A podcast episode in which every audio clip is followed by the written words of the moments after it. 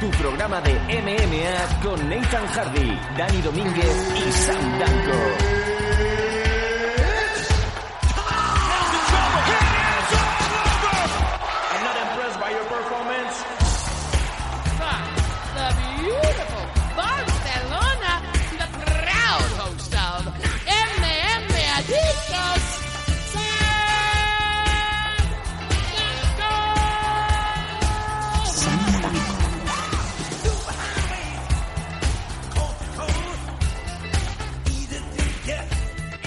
Hola, hola, hola, ¿qué tal? ¿Cómo estáis, amigos MM Adictos? Volvemos al fin, sí, volvemos. Ya a la rutina normal. Prácticamente estamos ya al 90% de libertad de timing para poder seguir trayéndoos los programas, eh, tanto el gratuito entre, bueno, el fin de semana como los especiales de Patreon, tanto, bueno, pues como bien decimos, de Patreon para, para los suscriptores de pago de 5 dólares o más, con sus audios, con sus vídeos, con sus blogs, con todo eso, y también, como no, por Evox, esa gente que también quiere un poquito más de meme adictos y tiene un audio extra a la semana. Bueno, son días muy complicados, son días de mucho ajetreo, muchos, eh, muchos movimientos que van a definir el futuro tanto de estas personas que están aquí conformando memeritos como pues eh, de los productos en sí, de los proyectos. Pero bueno, vámonos al turrón, vámonos a lo de siempre, vámonos a lo bueno. Nathan Hardy desde el sur, una vez más aquí para traernos todo. Nathan, ¿cómo estamos? Bien, eh, la verdad es que las últimas semanas están siendo complicadas para, para grabar. La semana Sí. pasada no se hizo programa, este miércoles no se ha hecho programa. Pero es lo que tú has dicho, o sea, y como hemos repetido en tantas ocasiones, esto no es a lo que nos dedicamos profesionalmente, hay otras cosas que atender y si además de esas cosas surgen otras adicionales que hasta ahora no estaban, entonces la, la cosa se complica un poco más. Entonces a partir de, de la semana que viene, de esta semana que entra ahora a partir de mañana, esperamos retomar un poquito ya la normalidad en determinados aspectos y ya sí que no, nos pondremos a grabar nuevos combates en Medito Fight Selection Sí, para señor. que lo tengáis vosotros, los, los suscriptores de Patreon. El audio de entre semana pues volverá de manera normal. Pero ya decimos que este parón no ha sido precisamente porque nosotros hayamos elegido parar, sino porque teníamos unas cosas que no podíamos saltarnos por alto y las condiciones no eran las ideales para, para concretar una hora a la, a la que grabar, ¿no? Entonces, para hacer media hora o 20 minutos y hacer una basura, preferimos no grabar y volver ya con más fuerza en condiciones y, y daros el contenido que estáis normalmente acostumbrados a, a recibir con la calidad que ya, os- ya vosotros creáis que, que lo hacemos, eso ya es, es vuestra opinión, pero en definitiva volver a lo que es eh, hacer MM Adicto en condiciones. No está Dani hoy, a mí me hubiera gustado que, que estuviera, pero hoy entra dentro de esos días en los que no sabíamos exactamente a qué hora íbamos, a empezar, con lo cual no le hemos dado el toque de rigor para porque por diferencia horaria y tal no, no sabíamos si iba a estar disponible, así que no hemos querido molestarle. Y la semana que viene a ver si ya lo, lo- nuevamente lo podemos tener aquí, que ya sabremos un poquito más, como he dicho, el horario al que podemos estar y a ver si podemos contar nuevamente con Dani, porque ya mucha gente que había escuchado el último programa acabó contenta. Sí, señor. gente incluso que no había descubierto todavía hasta ahora a Dani, también le gustó lo, lo que hizo y es lo que he dicho, ¿no? Dani es el mejor analista eh, que yo conozco, con el que yo he trabajado. Y con esto no estoy diciendo que, como siempre suelo decir, pero es que me gusta remarcarlo, no estoy diciendo que otras personas sean peores, sino que es el mejor porque es compañero mío, yo, lo- yo he tratado con él, sé cómo funciona y, y a mí me gusta mucho cómo explica y con ello no estoy diciendo que los otros no sean buenos. No, no, al revés. Simplemente al revés. él, a mí, pues me parece el mejor también por en parte por eso, porque es lo que he trabajado. Y creo que mucha gente, después de escucharlo el otro día, pues igual entiende, ¿no? También esa opinión. También te digo que los mejores trabajan en MM Adictos. Lo dejamos. Bueno, yo no, yo, a ver, yo nunca he dicho ni que sea mejor ni que sea peor. Yo siempre hago, simplemente hago lo que hago. La opinión, pues va por barrio. Habrá gente que le guste lo que hacemos, hay gente a la que no le gusta.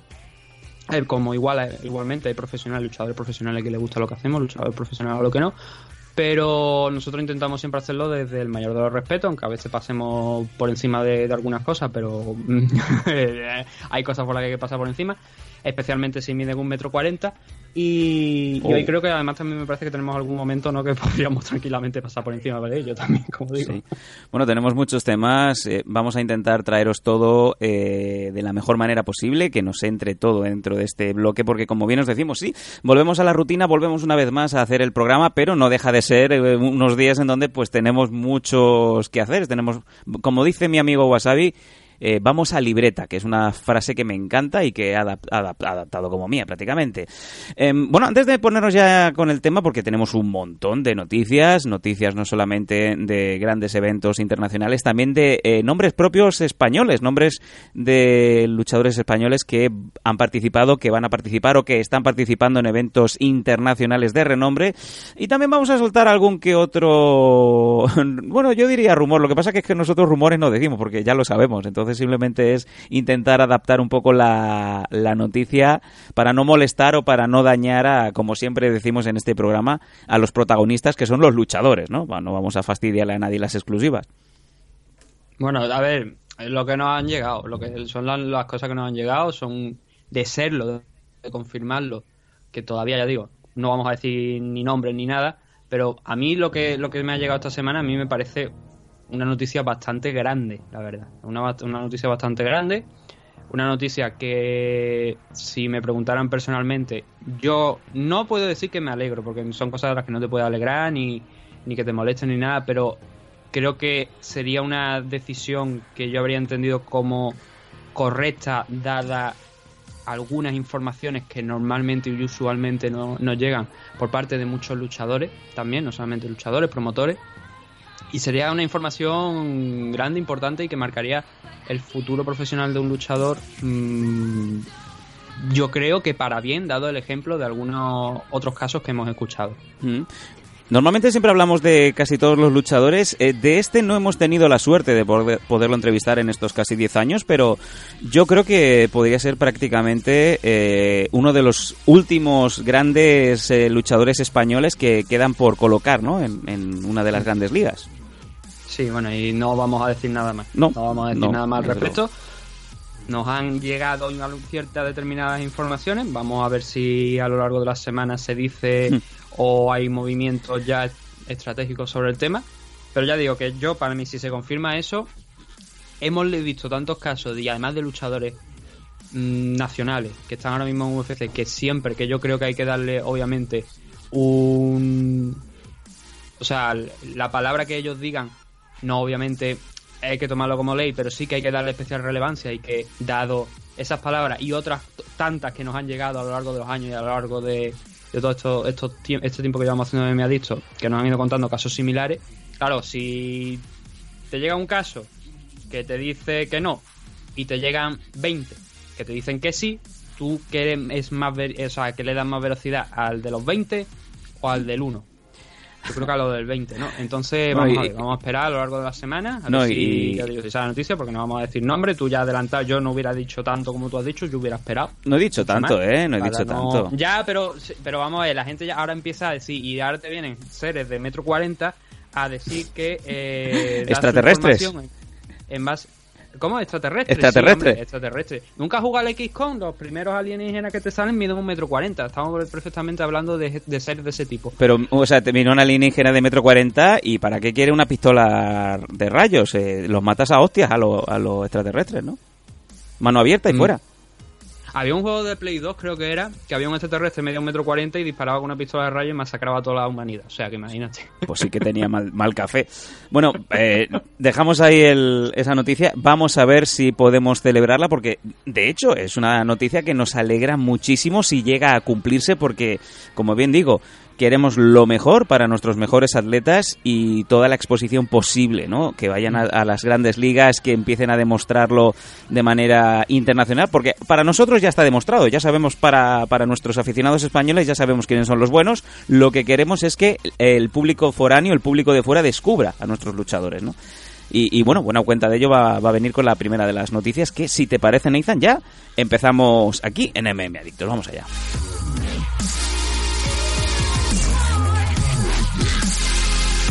Noticias. Noticias. Is there something wrong with your ear?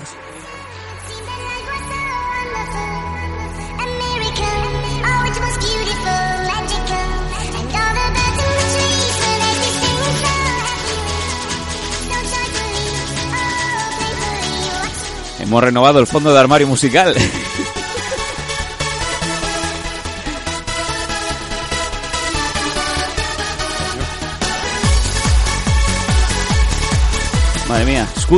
Es que había, un momento, había un momento donde el audio de la, de- de la señal se ha acelerado un poco y digo, "Co- puta, esto ha cogido más ritmo incluso. Hombre, tú no...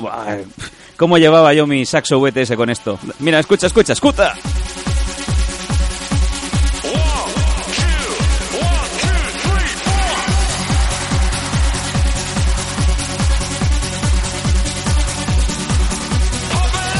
Madre mía, se me pone la piel de gallina. No me he pegado con gente yo en la discoteca con esto.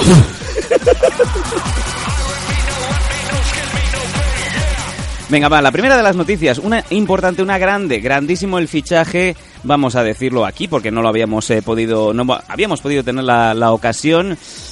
Darwin Rodríguez ha fichado por la polaca KSW, la empresa europea más importante de MMA en la actualidad. Y bueno, pues el cual ha firmado, como bien decimos, para, para esta empresa y va a pelear el próximo 9 de noviembre en KSW 51 en Croacia. Luchador, como ya sabemos, el noble, que también ha pasado por los micrófonos de MM Adictos y que cuenta con un streak, con una racha de seis combates eh, consecutivos con victoria. Qué gran noticia, Nathan, poder colocar a los nuestros en las grandes ligas y, sobre todo, ¿no? Noticias que nos alegran profundamente y la de Darwin es una noticia capital porque eh, nos cae muy bien, es un grandísimo luchador y un ejemplo. Los que eh, os hayáis incorporado recientemente al programa de MM Adictos, os recomendamos que le deis al scroll, que bajéis unos cuantos programas y escuchéis la entrevista al noble, a Darwin, porque desde luego es una persona con muchísimos valores y todo lo que le pase, Nathan, eh, es bueno. Lo que pasa es que vaya a tener que bajar mucho. También os adelanto, vaya a tener que bajar la hostia de, de audio porque... Aunque creo que me parece que si entrar en el canal de YouTube de MM Adicto es probable, y me vaya a permitir, luego lo voy a comprobar ahora en directo, porque creo que está puesto... eh, no solo hemos sub- subido contenido prácticamente ninguno a- al canal de YouTube, quitando algún vídeo de estos de Little Monty o a lo mejor algún eh, Face Selection que se nos ocurra poner gratuito, pero las entrevistas creo que el- eso sí lo suelo subir. Entonces me vaya a permitir que lo estoy mirando aquí ahora, comprobando en directo para ver si en la... En, sí, mira, aquí lo tenéis a través de YouTube. eh, tenéis una lista de reproducción del canal de YouTube que es MM Adicto TV. Tenéis en, en esa lista de reproducción de entrevistas una que está que es precisamente la de Darwin, que es la entrevista nada más, no todo el programa. Así que entráis ahí, MM Adicto 139, entrevista a Darwin Rodríguez y ahí podéis escuchar esa entrevista. Respecto a lo de la firma, sí, no, a ver, obviamente todo luchador español que firme por una gran compañía te alegra, independientemente de quién sea, es lógico. En el caso de Darwin, pues además tenemos el placer de haberlo entrevistado aquí y de conocerlo y saber que, es un ser humano excelente. Nos alegramos incluso un poquito más. El tema, ¿cómo se ha desarrollado esto?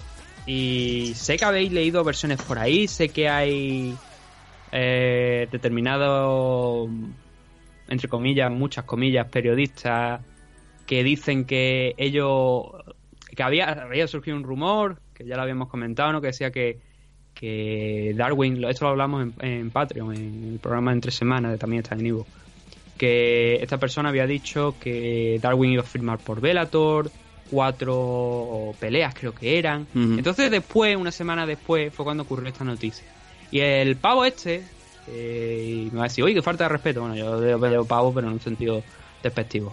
Em, lo siguiente sí que puede ser algo despectivo. Tiene los santos cojones de decir que el, el rumor que él había dicho se confirmaba casi en la totalidad, cuando para empezar no era Bellator, era casi CW, y que él era un tipo serio y que no me y que no inventaba. Digo, bueno, vamos a ver si eso es cierto. No, no le vamos ¿Qué a dar hace- más... qué hace un, un buen periodista que yo creo que Sí, se, se precie que se pueda llamar periodista, ¿no? Yo Bueno. no lo soy.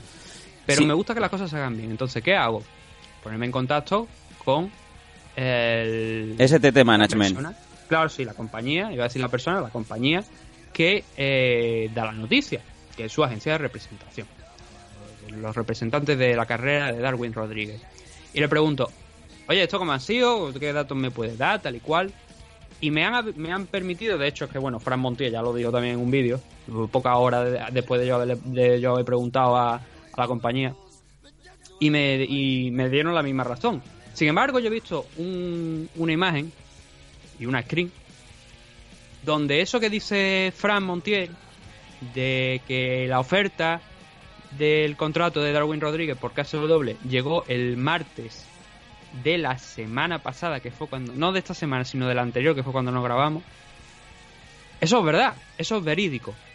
La publicación de esta persona que hablábamos antes es del 24 de septiembre, donde dice lo de Bellator y tal y cual. Esa oferta con KSW, por tanto, no existía en esa fecha.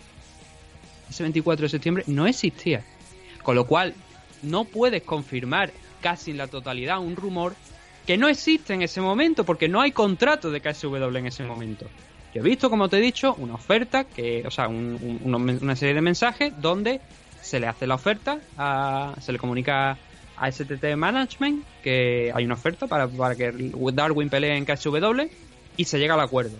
Y eso es de ese martes, del martes de, la, de, esta semana, como digo, no, sino de la semana pasada. Una semana posterior a que esta persona se marcara, se sacara de la manga ese rumor. Entonces, claro, si te enseñan el pantallazo, ve que la fecha es el martes, es que no hay otra cosa, ¿sabes? Eh, Nuevamente esa persona pues ha tenido la suerte, la chorra en esta ocasión, bueno. que ha sido Darwin el nombre elegido por KSW y que le ha venido bien para vender su burra, ¿no? Y seguir dando vueltas al molino de agua. Pero ya digo yo que la oferta no llega hasta el martes de la semana pasada. Oye, pues es curioso que para que no seas periodista te hayas ido a la, a la persona a quien hay que ir, o en este caso a la agencia de, representación de Darwin Rodríguez, ¿no? Que sería lo más normal, que es como se suele informar un, un periodista, ¿no?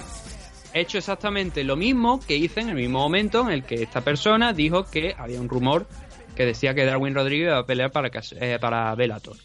Hecho lo mismo. Esa persona en ese momento no lo hizo, no se molestó en llamar. Claro, entonces es muy fácil tiraba piedras con la mano, decir, no, es que esto es un rumor. Y luego, por casualidad en este caso, le ha beneficiado que KSW ha firmado con, con Darwin y que la oferta, llegado ese martes, le ha venido muy bien a él para venderlo. Pero claro, eh, ya digo yo que yo he visto la, yo he visto la, la, imagen, la conversación. Además, tú sabes de quién era precisamente la persona que le comunicó a STT Management que se iba a firmar. Sí, persona que, por cierto. Rodríguez para firmarlo por KSW. Sabemos quién es, no vamos a decir nombre. No, no, persona que es una persona dentro de KSW que yo pues tengo la suerte de, conocer personalmente eh, y que obviamente estaba contrastada la noticia hasta, hasta puntos insospechados, porque cuando ya tú preguntas al manager y yo pregunto directamente en KSW, pues, eh, ¿qué más quieres, Baldomero, no?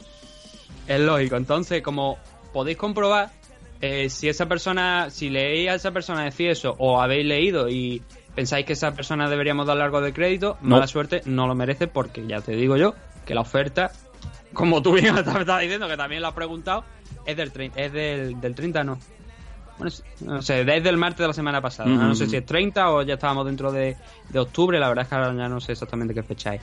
Pero es del martes de la semana pasada una semana después de que salga el rumor. Y que ese contrato no existía hasta ese, hasta ese mismo martes que estoy diciendo. Sí, sí, del, del día 1 de octubre. Claro, sí, pues sería 1 de octubre, la verdad es que no sé. Eh, bueno, se estarían celebrando el em, aniversario en Cataluña. Vamos, eh, sí, entonces, una cosa... el, el, tema es ese, ¿no? Que eh, yo no soy periodista, lo he dicho muchas veces, pero a mí me Vamos... bien hecho. Entonces, lo mínimo que se podía haber hecho era intentar contactar con la persona que lleva el tema y preguntarle. Vamos, si te parece. con lo cual, la veracidad, ¿quién la tiene? Pues entonces sí que en esta ocasión, para, para los delirios de grandeza, XD de algunas personas la tenemos nosotros, porque ya digo, yo es que he visto la screen. No la puedo enseñar, obviamente no la puedo enseñar sí, pero, bueno, pero y, etcétera, pero bueno. Nos da igual, o sea, nosotros eh, somos un mero enfermo. Obviamente me subo a los cojones en el sentido de no voy a, no voy a enseñaros la screen porque no puedo, ya digo. Somos un medio informativo y... Que, no lo creáis, que, es que a mí me importa tres huevos, pero yo la screen está ahí, Vámonos... tú lo sabes también. sí, Nathan, no, no vamos a enquistarnos más aquí, vámonos a hablar directamente con el... Vamos a hablar del rival, ¿no? Eh, le han puesto un rival a Darwin a la altura. El croata te digo la verdad, a mí ahora mismo me importa un poco quién es el rival de Darwin Rodríguez, lo lamento por el rival de Darwin. Bueno, eh, el rival es Iván Erslan, es luchador croata de 27 años del American Top Team de Zagreb y que eh, tiene una racha inmaculada también, viene con eh, un streak de 7 victorias por ninguna derrota, debutando también en KSW, sí, ante su público, pero también puede ser importante porque es un luchador que, bueno, pues que tiene muchos caos, también tiene decisiones, pero que no ha debutado en KSW, Nos, queremos decir, no ha participado en eventos de gran copete. Esto puede ser beneficioso también para Darwin. Eh, es un rival que eh, hemos estado hablando con eh, diferentes personas del medio y lo ven muy posible para, para Darwin para seguir escalando. Sí, no, a ver, El- no he tenido la fortuna de ver este chaval. Ah, ahora ya hablando en serio, ¿no? Sí. Eh, Por allá de la- del cachondeo, de lo lamento por ahí y tal cual. Eh, hablando ya en serio de lo que es el croata, de Iván Eslan. No he tenido la oportunidad de verlo, no he tenido la oportunidad tampoco de buscar algún vídeo y, observar a ver cómo, cómo funciona. Pero sí que es verdad que, como tú bien has dicho, no ha peleado en KSW, eh, está haciendo su combate de, de debut.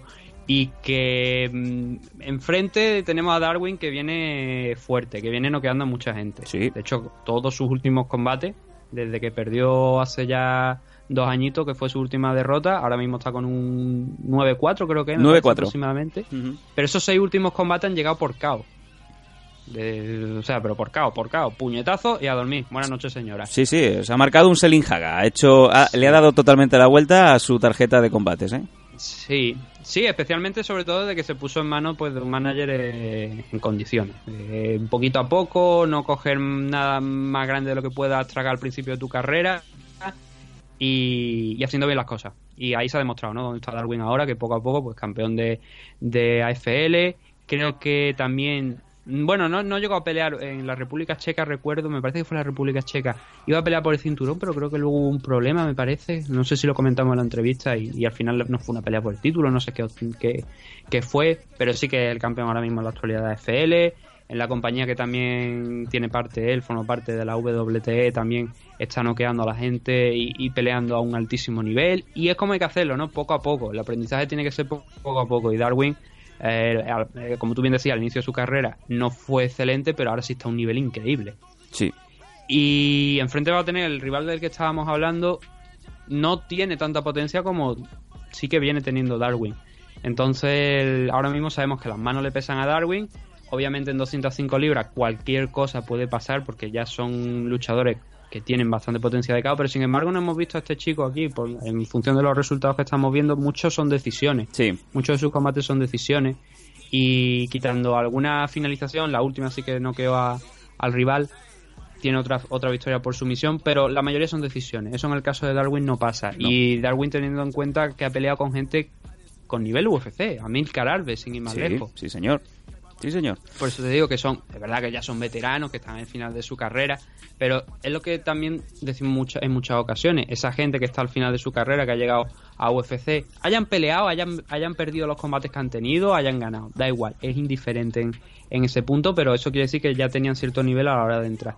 Mm. Eh, aunque como te digo, estén en la parte final de su carrera, derrotarlos siempre te añade un punto más de, de interés. Por ejemplo, como cuando Joel enteró, entró en, en UFC, el último combate que tuvo en el que se proclamó campeón en AFL. Maxim Radu, grandísimo Que luchador. además, que además, precisamente, estábamos hablando a lo mejor a Milcar Alves, que ya tiene una edad y, y un récord, pues como yo digo, ya está en la parte final de su carrera, pero en el caso de Radun no está en el final de su carrera. todavía Para nada, para nada. a un buen nivel.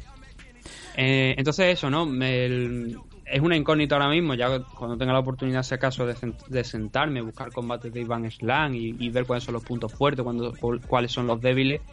En función de eso ya lo podría comparar con Darwin, pero ahora mismo he visto que Darwin viene con una racha espectacular que no tiene por qué significar nada, obviamente. Pero viendo que, ya te digo, que, se está convirtiendo en un auténtico finalizador, sería también lógico pensar que puede derrotar a Iván Slan. Entonces, esas, mm, esos comentarios que tú acabas de hacer que respecto a, a que también hay la sensación en KSW de que Darwin puede alzarse con la victoria, yo los comparto, la verdad. Y no solo eso, fíjate tú, eh, KSW, eh, respetando los orígenes, respetando también eh, lo logrado por Darwin, ayer, sin ir más lejos, el propio Martin Lewandowski eh, puso un tuit, aparte en, Facebook también, en donde felicitaba el Día Nacional de, España y la imagen de, Darwin con el cinturón AFL. O sea, fíjate tú, no solamente de, de rebote, la promo que le ha hecho a, a la empresa de Framontiel y el mucho respeto y el mucho cariño que le tienen a, a Darwin, ¿eh? Sí, hombre, y eso que no ha debutado todavía. Fíjate, fíjate. es lo gracioso. Bueno, y como nota importante, es un eventazo lo que, lo que se viene en Croacia, donde va a estar Pudzianowski peleando en el main. O sea que déjate, va a ser un evento de alto copete. Nada, además creo que es el regreso de, de después de estar un tiempo, o sea, no de baja, pero sí que unos cuantos meses ya que no, no acaba de, de pelear, unos cuantos eventos. Normalmente cada tres eventos más o menos o, o así estaban los eventos de KSW. Esta vez parece que los eventos de KSW se han expandido un poquito más a lo largo de este año, que no ha habido tanto, tantos eventos, creo que empezaron en marzo, me parece que fue el primer evento de, de KSW este año. Creo. No, ahora no recuerdo. estaremos, bueno, estaremos muy al tanto. Además, como bien os digo, Croacia está bien. Oye, siempre se puede ir a Zagreb, que se pasa muy bien. Van a haber grandes combates, Vankowski contra Vaskovicic y además eh, se van a disputar el título Bantamweight. Eh, lo van a poner dentro de la empresa y lo van a disputar, como bien decimos, Anton Racic y Damien Stasiak. Tendremos, intentaremos tener a, a Darwin eh, antes de su, de su combate, quedan aproximadamente cuatro semanas, así que no vamos a molestar ahora mismo al noble, pero sí que lo tendremos, y si es posible lo tendremos en la semana de combate, que sé que estará a tope y que va a tener, como siempre, unos, unos minutos de deferencia para, para hablar con nosotros. A mí, lo, a mí lo que me llama la atención es que, por ejemplo, termina aquí en Topology, que ya abren lo que son las predicciones de los combates, ¿no? Y te ves que le dan un 80% de posibilidad de ir con Jung frente a, a Puchanowski.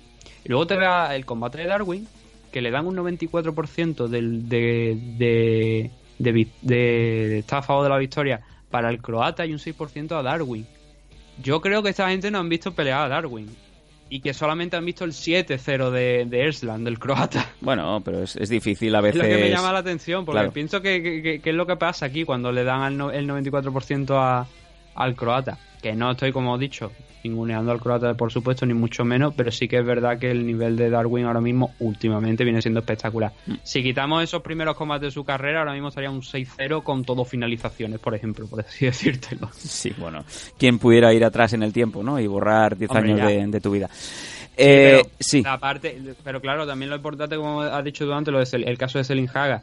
En el caso de Selin Haga era muchísimo más excesivo. Darwin no tenía ese déficit tan grande ¿no? que tenía Selin Haga.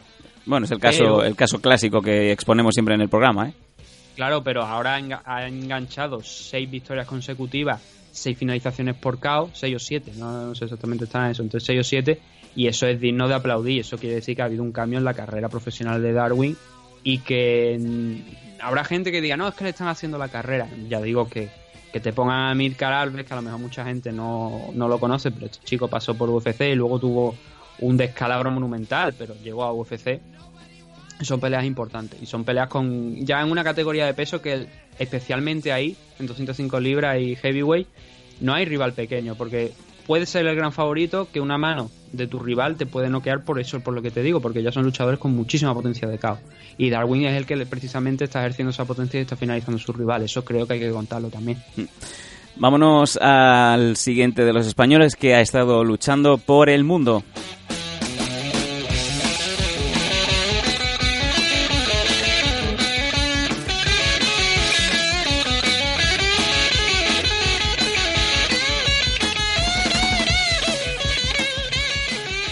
Y no en cualquier sitio. Me imagino que si estáis al tanto de redes sociales, si estáis al tanto de Facebook, de Twitter, de todas esas mierdas que tenéis, eh, habréis visto que una luchadora se nos coló en, en Rising 19 y además no en una preliminar, no, no, se nos coló en, el, en la main car, en la car principal, pero claro, luchando contra una, una luchadora con eh, un nombre en mayúscula, ¿no? Rena Kubota. Y estábamos hablando de la luchadora eh, Alexandra Álvarez, la cual, pues, eh, mm. bueno, creo que casi mejor que lo digas tú, ¿no? Sí, a mí me gustaría empezar que la gente empezara a llamar a Rena Kubota como Rena Seca, que es el nombre realmente de. Su nombre es Rena Kubota, pero el nombre de como luchadora no es Rena y el apellido, es Rena, a seca, en mayúscula. Uh, lo que pasa a lo mejor para, entiendo que para indicación y tal y cual, pues sí que viene bien lo del apellido. Pero yo me refiero a ella como Rene, cada vez que escribo el nombre de Rena lo pongo en mayúscula. No sé si la gente lo habrá visto, pero es que es así.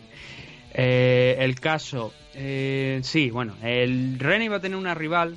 Eh, no vamos a hablar entero de Racing, vamos a hablar de eso. Si quiere hablamos también un poco de Seo Han contra Millón. Llamamos sí, sí, porque que he tenido oportunidad de verlo. Pero queríamos, queríamos comentar. No nada más y que todavía no puedo analizar. Quería comentar de cara a los oyentes que hoy va a ser un programa compacto en donde vamos a darle la importancia que requieren las noticias, sobre todo la de los nuestros. Haremos el análisis completo del UFC de eh, Tampa, pero sí de que dejamos no de la car preliminar. Bien, de la main car. Y nos dejamos para el programa de entre semana, el programa para suscriptores especiales de Evox y de Patreon, todo lo que ha ocurrido en One Championship y en Rising 19.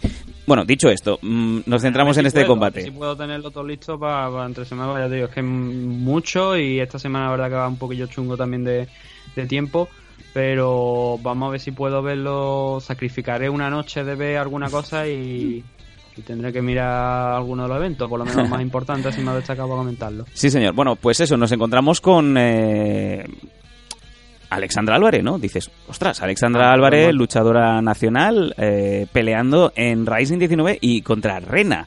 Palabras mayúsculas. Sí. Vamos a hablar un poquito de cómo ha, ha llegado Alessandra ahí.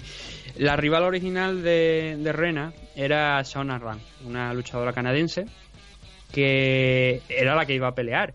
Pero no sé en qué punto, eso también te puedo decir, no sé exactamente en qué punto, pero sí que sabemos que ha tenido que ser el fin de semana pasado como muy tarde. Eh, Shauna Ran eh, sufre una concusión, en, una conmoción cerebral en un entrenamiento. Obviamente los médicos no le permiten competir, eso es lógico. Entonces ya se necesita una nueva rival para Rena o Rena no puede participar en el evento.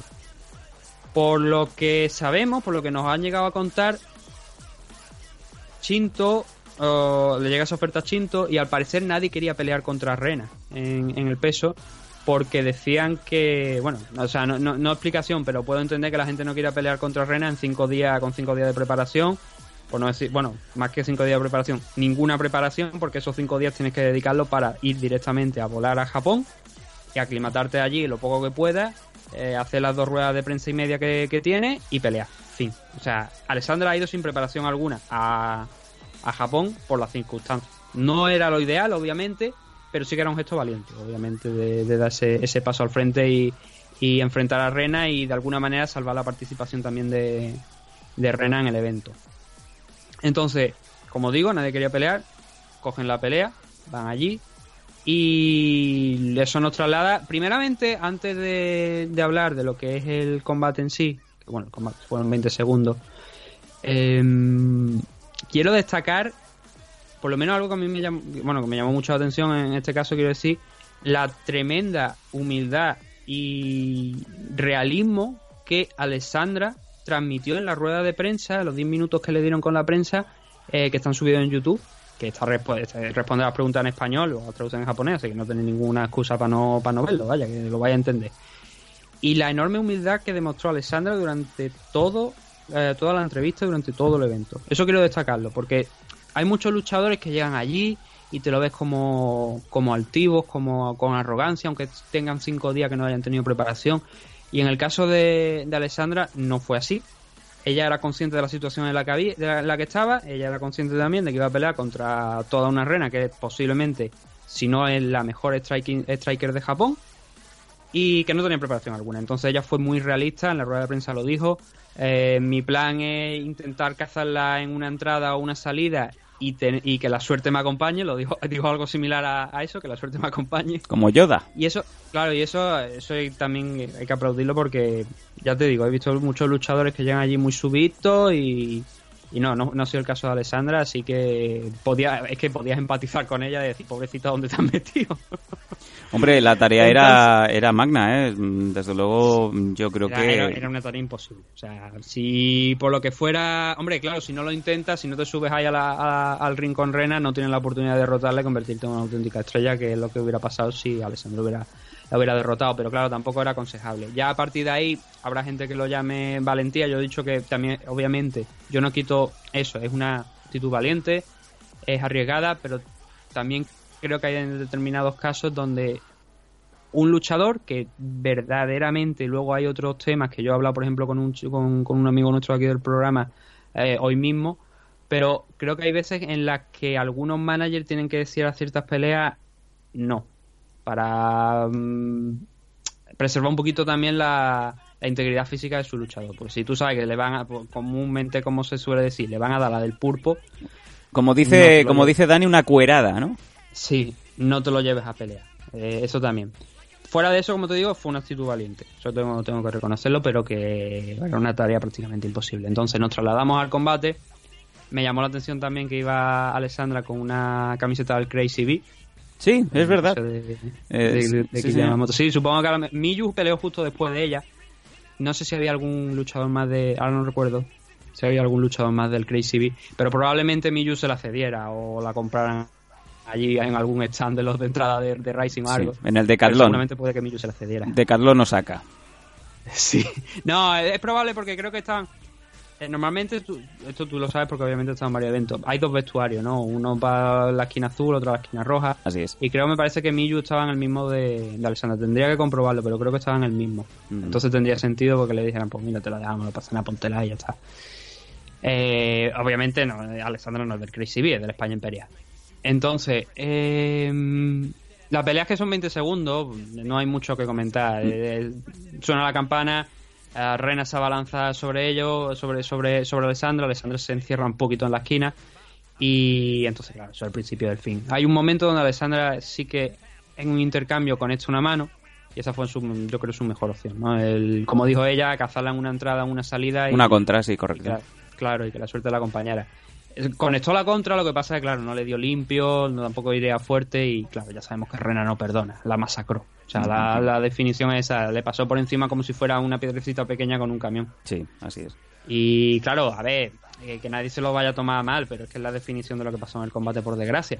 Muy a, que no, a nuestro pesar, porque obviamente, luchadora española, la apoyamos, nos hubiera gustado que, que ganara, pero también somos realistas, como también era ella, ¿no? Y sabíamos que era una tarea prácticamente imposible y que probablemente eh, la falta de preparación ante una rival tan peligrosa iba a acabar seguramente de esta manera, de la manera en la que acabó y también pensábamos que iba a acabar en el primer round, por desgracia. Pero bueno, oye, la experiencia que se lleva, ¿no? Lo que haya Pues sí. cobrado, que espero que, que haya sido pues un buen dinero también. Y si no, pues mira, si no le han pagado tampoco mucho, pues ha pegado unas vacaciones a Japón. Bueno, yo solo, comillas. Solo digo lo de siempre, que le, le paguen por favor a los luchadores lo que, lo que está estipulado. Sí, Lo que pone en la bolsa, por favor. duda, Y además teniendo en cuenta el esfuerzo que ha hecho Alessandra de, de coger la pelea a última hora, que aunque tú sepas que no tienes realmente opciones de ganarla, pero eh, tienes que pegarte tu viaje a Japón, además como estaba la situación este fin de semana, con el tremendo tifón que ha habido allí y tal y cual.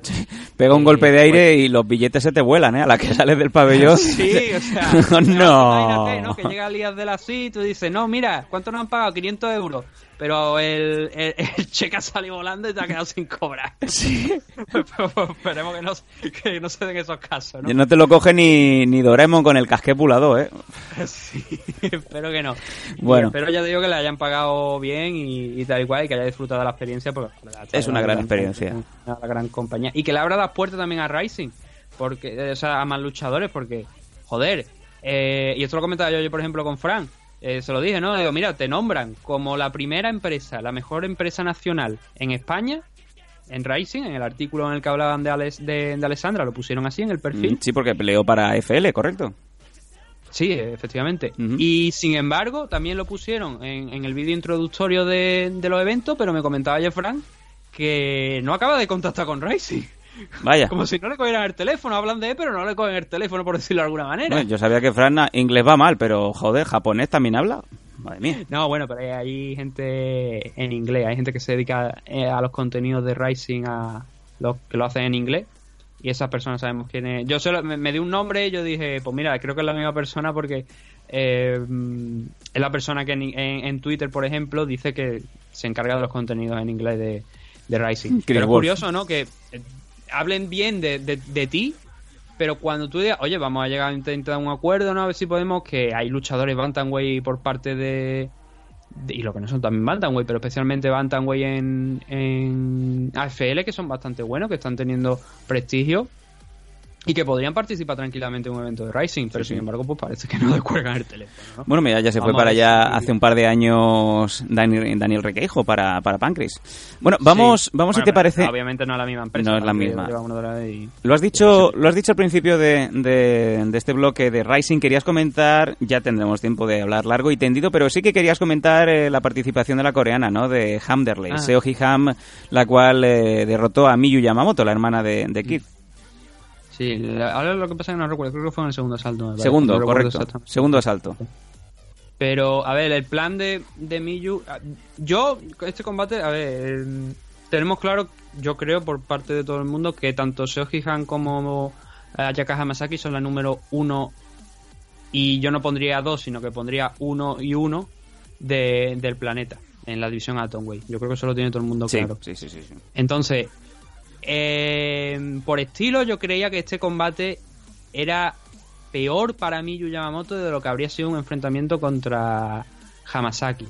Porque creo que Hamasaki habría aceptado en parte el combate que propuso ayer Miyu, que era un combate de, grappling. Ella intentaba entrar, obviamente su fuerte, ¿no? Su punto fuerte porque ha sido wrestler. Eh, entonces, ella intentó entrar una y otra vez al takedown y derribar a, a Handerley, a, a Han.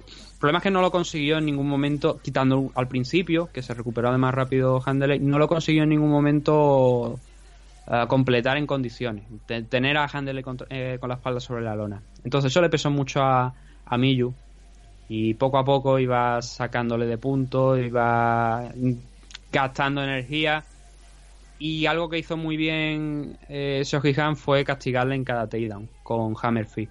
Entonces ya cuando llegó la segunda, el segundo asalto, volvió nuevamente a intentar otro takedown, otro de los tantos. Yo no sé si llegaría a lo mejor a la cifra de 7 u 8 takedown tranquilamente entre los dos asaltos, si no más. Y ahí ya se quedó Miyu, de ahí ya no pudo salir. Empezó a golpear, a martillear una y otra vez mientras estaba agarrada a una de las piernas en, en posición de prácticamente de sprawl, eh, intentando salir de, de esa posición, mejorar. Miyu ya no tuvo más energía y el árbitro, más que. porque era. Más, más allá de, a lo mejor del daño que tu- tuviera, cuando paró la pelea no estaba. O sea, se le notó que lo, paró, pero porque ya no tenía más energía para continuar de alguna manera Miyu Yamamoto, que realmente porque estuviera afectada por los golpes de, de Shoji. Entonces, eh, para mí es una pena, en el sentido de a mí me hubiera gustado, esta es la historia, ¿no? Hace poco se cumplió un año del fallecimiento de, de Keith y me habría gustado verla, haberla visto ganar ayer. El día de ayer, que hubiera pasado a. Porque lo de ayer era un title eliminator, claramente. La Sí. que ganara se iba a enfrentar seguramente a final. Se va a enfrentar. A fin, de hecho, ya se sabe, se va a enfrentar a final de año contra, contra Yaka Hamasaki. Entonces, claro, esa historia, ¿no? De que hubiera llegado a enfrentarse contra Yaka, que hubiera tenido la posibilidad de, de ser campeona, pues imagínate, ¿no? También el, el premio, todo lo que lleva a la espalda, a la espalda Miyu. No ha podido ser, pero también en parte, pues contento, porque ayer no quería que perdiera ninguna de las dos, porque creo que son dos magníficas luchadoras. A ver, esto no va de que yo quiera que pierda o que gane, ¿no? Pero quiero decir, después de tantos años viendo a, a- sobre todo a, a Handerley, ¿no? Miyu menos, pero creo que la historia de Miyu también es impresionante, ¿no? Cómo entró a las MMA, creo que ya sobre los 40, creo que fueron, me parece. Sí, señor. Si no tenía 40 cumplidos. Yo aún estoy en 40. la edad, aún puedo, Nathan. Sí. Y, y creo que es una historia que es digna de, de que la gente la, la siga, la, la escuche, que se vea esos Rising Confession, porque la historia de Miyu ha cambiado la vida tanto en tan poco tiempo.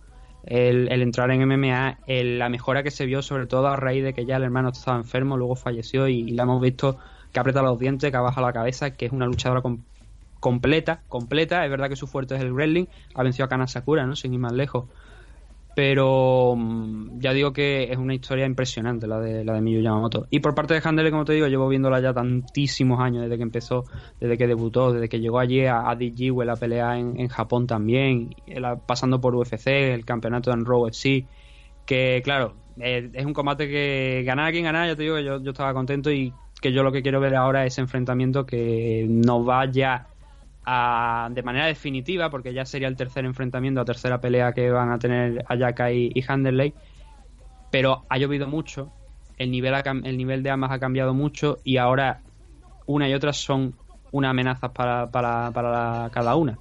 Y vamos a ver cómo, cómo sale esa pelea el 31 de diciembre, que es cuando se va a celebrar. Mm, esta semana también se anunció en Rising lo de lo del evento compartido con Bellator. Se dijo Sí, que va a pelear. Fedor Emelianenko contra Rampage. Ya está confirmado, ser un combate 29, más entre- 29 de diciembre. Fedor contra Sí. Rampage, la despedida de Fedor de Bellator, bueno, de Japón, ¿no? Un Rampage que, por cierto, en el vídeo lo veíamos claramente como estaba bastante más grande que, que Fedor. ¿no? Gor- grande no, Que estaba Rampage- gordo. Rampage se había, come- se había comido a Quinton Jackson, Sí, señor. que es el mismo, pero claro, para que la gente me entienda, ¿no? El personaje se había comido a la persona también. Está clarísimo. Hace un poquito de, de tamaño. Bueno, Y va a haber tres combates además en- entre luchadores de Rising y Bellator, pero todo yo creo que apunta especialmente que no leí la, no, no, o sea, no vi la rueda de prensa entera, no he leído artículo, pero sí que ese combate va a ser con la regla Unify, con la de, para que no entendamos, UFC Bellator. Entonces entiendo que también va a ser con en una jaula, que al final va a ser un evento en Japón de Bellator, como puede ser un evento de Bellator en, en Italia, que por cierto creo que ayer hubo uno, que no vamos a hablar hoy, No. porque es que sí que es que ahí sí que es que no sé ni siquiera quién ha peleado, entonces como para Ale- Alessio Sakara. ¿De verdad? Sí. Joder. Pero es que eh, llega la duda en la que pregunta, eh, o sea, en la que te, en la- llega el momento en el que te pregunta, ¿para qué coño voy a preguntar quién pelea en el Bellator Italia cuando todos los puñeteras ocasiones ha peleado esa cara? En fin. Eh, bueno, hablaremos largo y tendido, como bien decimos, de este, de este evento de Rising durante la semana para nuestros suscriptores. Así que si queréis sa- saber todos los eh, aspectos, todos los combates y, y el análisis, pues os invitamos a que os suscribáis, aunque sea un mes. Y aún tenéis- no solamente podéis escuchar este programa, sino todo lo que está en nuestra biblioteca. Vámonos al otro comentario, al otro evento que vamos a tocar solamente un combate porque también fue magno y de hecho es un evento partido en dos. Son dos combates, perdón, son dos días completísimos. Este One Championship Century, No, no son- de, hecho, de hecho no son dos días, ha sido un día, ha sido todo hoy. para que veas. Maratón, o sea, una puta maratón. Sí, no sé cuántas horas se han tirado. Madre mía. Y eh, bueno, como habréis bien- visto bien en portada, si no os lo explicamos, Angela Lee defendiendo su cinturón en el main event en 115 libras y venciendo a la china Jin Nangxiong por eh, Rear Naked Choke por Mataleón en el último evento, en, perdón, en el último asalto, en el quinto round. Pero eh, Cuando faltaban 12 segundos. es importante, Nathan, que comentes un punto que tú has visto y que muchos puristas eh, también han, han percibido, pero que una vez más se ha pasado por alto por ser quien era, ¿no? La que estaba peleando en, en el último combate. Cuéntanos. Sí, pone muy. No, no por las acciones de Angela Lee, por supuesto. Angela no tiene la culpa. Si alguien tiene la culpa de la situación que se ha vivido hoy, es precisamente el señor Chatri Sillodon. Que vivimos una chatricracia, ¿no? Sí. Eh, de hecho, ah, hay algunos luchadores que viven una chatri, chatricracia, ¿no? En el caso de, de Sion probablemente sea también eh, similar, vive una chatricracia. En, en inglés suena mejor. Em, entonces, ¿cuál es el problema aquí? Que el propio. Bueno, que ha habido un lance que ha llevado a la finalización, al, al final de, de ese. Casi de ese asalto, del, del quinto salto, casi con 12 segundos, casi un rear naked choke, me parece que ha sido finalización. Eh, se ha producido un suplex. Un suplex, la, la ha cogido por, por la espalda y ha hecho un suplex por encima de la cabeza, un, casi un German suplex, lo que pasa que ha caído en el lateral. No ha sido el tradicional German suplex de gente como eh, Kurt Angle, el, el afamado Chris Benoit y compañía. Sí, sí. Entonces, eh, voy a leer una cosa del 24 de marzo del 2018. Bueno, el 24 de marzo del 2018, quizás un día después, un día antes. Pero eh, es un comunicado de Chatrice Johnson sobre el cambio de resultado de un combate que fue entre Robin Catalán y Crisada con, con Richard. Podéis buscar el, evento por ahí si queréis. No tengo por aquí cuál es el evento, pero bueno, por la fecha 24 de marzo, pues ya digo. Eso sí se celebró el 24 de marzo, así que podéis buscar por esa fecha el evento. 24 de marzo de 2018. Entonces, voy a, voy a traduciros las palabras de, de Chetris y John en ese comunicado para decir por qué se había cambiado el resultado con ese comité del que ya hemos hablado tantas veces, que es bastante polémico. Dijo Chatri, después de revisar con cuidado en vídeo este combate bajo múltiples ángulos, se ha determinado que un suplex ilegal fue utilizado. En One Championship, todas las variaciones de suplex son ilegales y cualquier intento o eh, intento o resultado, o sea, que, que resulte eh, efectivo, conllevará una descalificación automática. Robin Catalán se- será ahora proclamado ganador y se le dará su bonus por victoria. Y bueno, ya patatín, patatán. Y, o sea, lo que sigue a partir de ahora no, no interesa. Lo que interesa especialmente es lo de todas las variaciones de suples son ilegales. ¿Qué ha pasado? Pues que incluso recuerdo una vez en la que Christian Lee, el hermano de Angela Lee, también se le sancionó un combate, se le, se le revisó un combate por un suple. Sí. ¿Qué pasa? Que Angela Lee ha hecho un suple, eh, Sion ha caído hombro barra cabeza primero y ya no ya la discusión ya no es si, si, si ha caído sobre el hombro, si ha caído sobre la cabeza. Que ahí es donde la ha querido llevar Chatri ahora y, y- lo diremos. Sino que si es un suple, es ilegal. Se le ha preguntado en rueda de prensa. Eh, Angela Lee ha dicho que ella no es ninguna luchadora tramposa ni, ni que utiliza tácticas sucias o, o malas para derrotar a sus rivales. Y ya digo que eso no es problema de Angela Lee. No estamos discutiendo eh, la actuación de Angela. Pero según las normas de One, esto es ilegal. Entonces, ¿por qué me llega Chatri a rueda de prensa y cuando es preguntado por esto, dice que el comité va a revisar eh, el suplex y que en el caso, solo en el caso en el que Sion haya aterrizado con la parte trasera de su cabeza sobre la lona, en ese caso solo se determinará una descalificación. O sea, que hace Claro. falta el bar. Hace falta el bar. Hace falta el bar. Cuando en 2018 no hacía falta el bar. Porque todos los suples, según Chatrice y Jordan, son ilegales. Entonces, ¿qué ha cambiado ahora? ¿Que es Angela Lee quizá la, la luchadora que lo ha realizado? Es que no tengas ninguna duda. Claro, es que, es que es donde está el problema, claro. ¿Cómo vamos a decir que el comité, un comité donde una de las máximas figuras es Matt Hume, que es entrenador de Demetrius Johnson, que forma parte de Evolve, que mira tú por dónde la casualidad, es uno de los, de los gimnasios de los que forma parte Angela Lee, o que por lo menos está sponsor- sponsorizada por parte de, de Evolve, Así es. ¿Cómo vamos a, a- a pensar que no hay un conflicto de intereses ahí?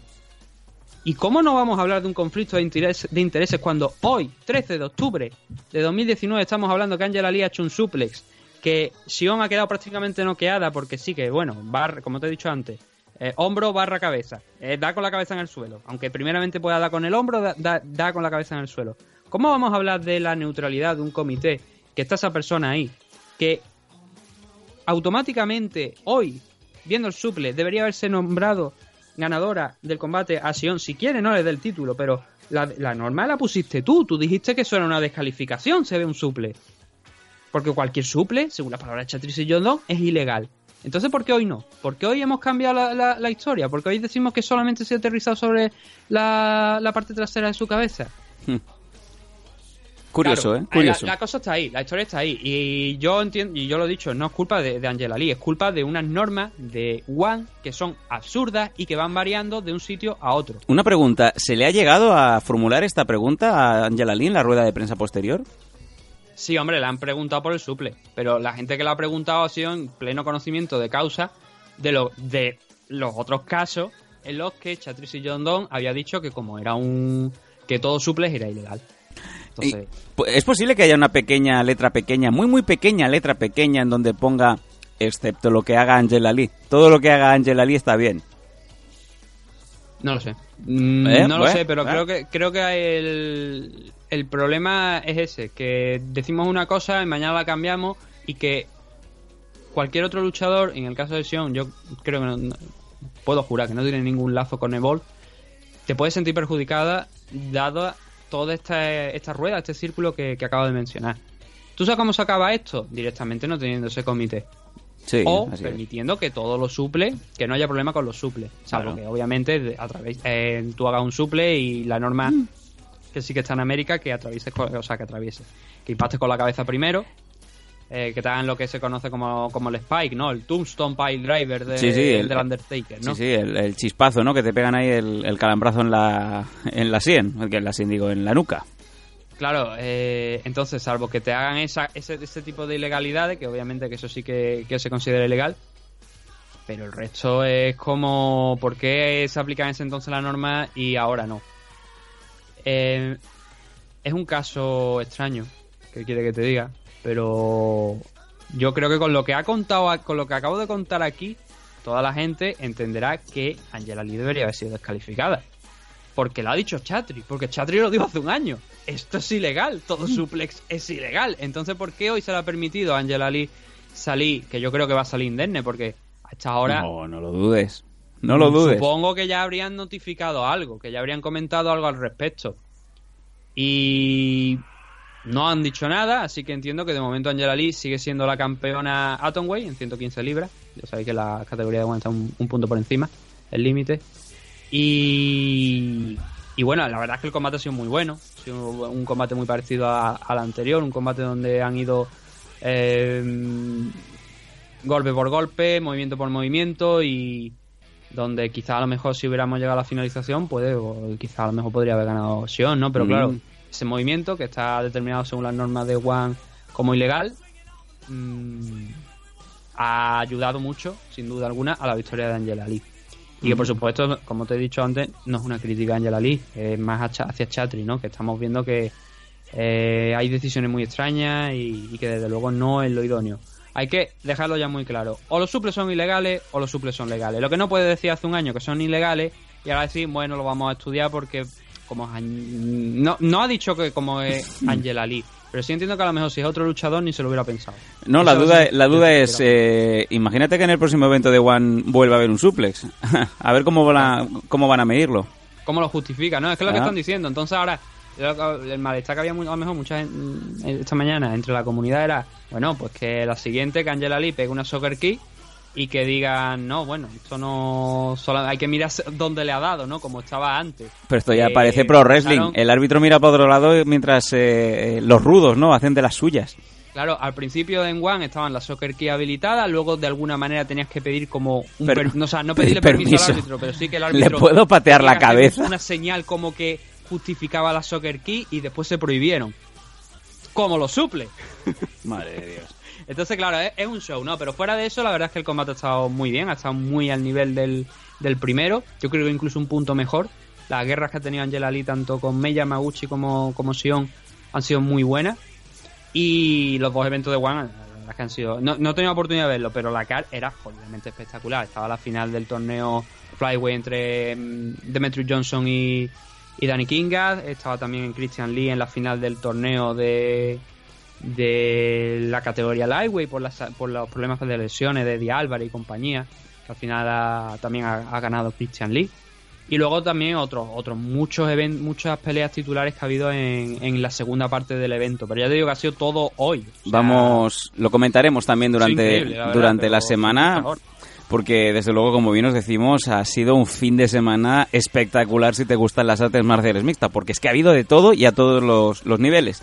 Lo dejamos para, para el programa de entre semana, para nuestros suscriptores, esa review completa de esos dos eventos en uno que, que ha tenido One.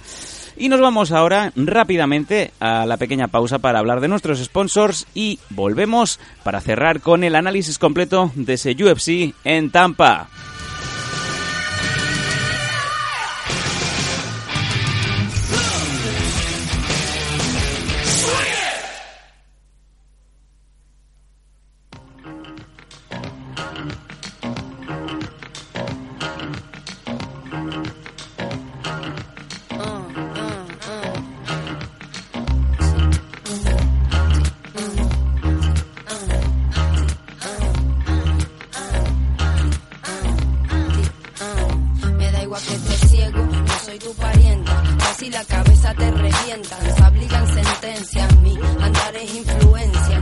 Sonando la mala Rodríguez cuando molaba.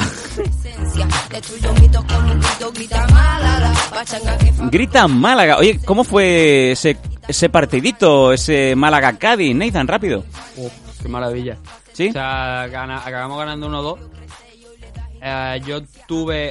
Yo estaba en, en territorio hostil, por decirlo de alguna manera. Aunque ya sabes que, bueno, luego no, no pasa nada y tal igual.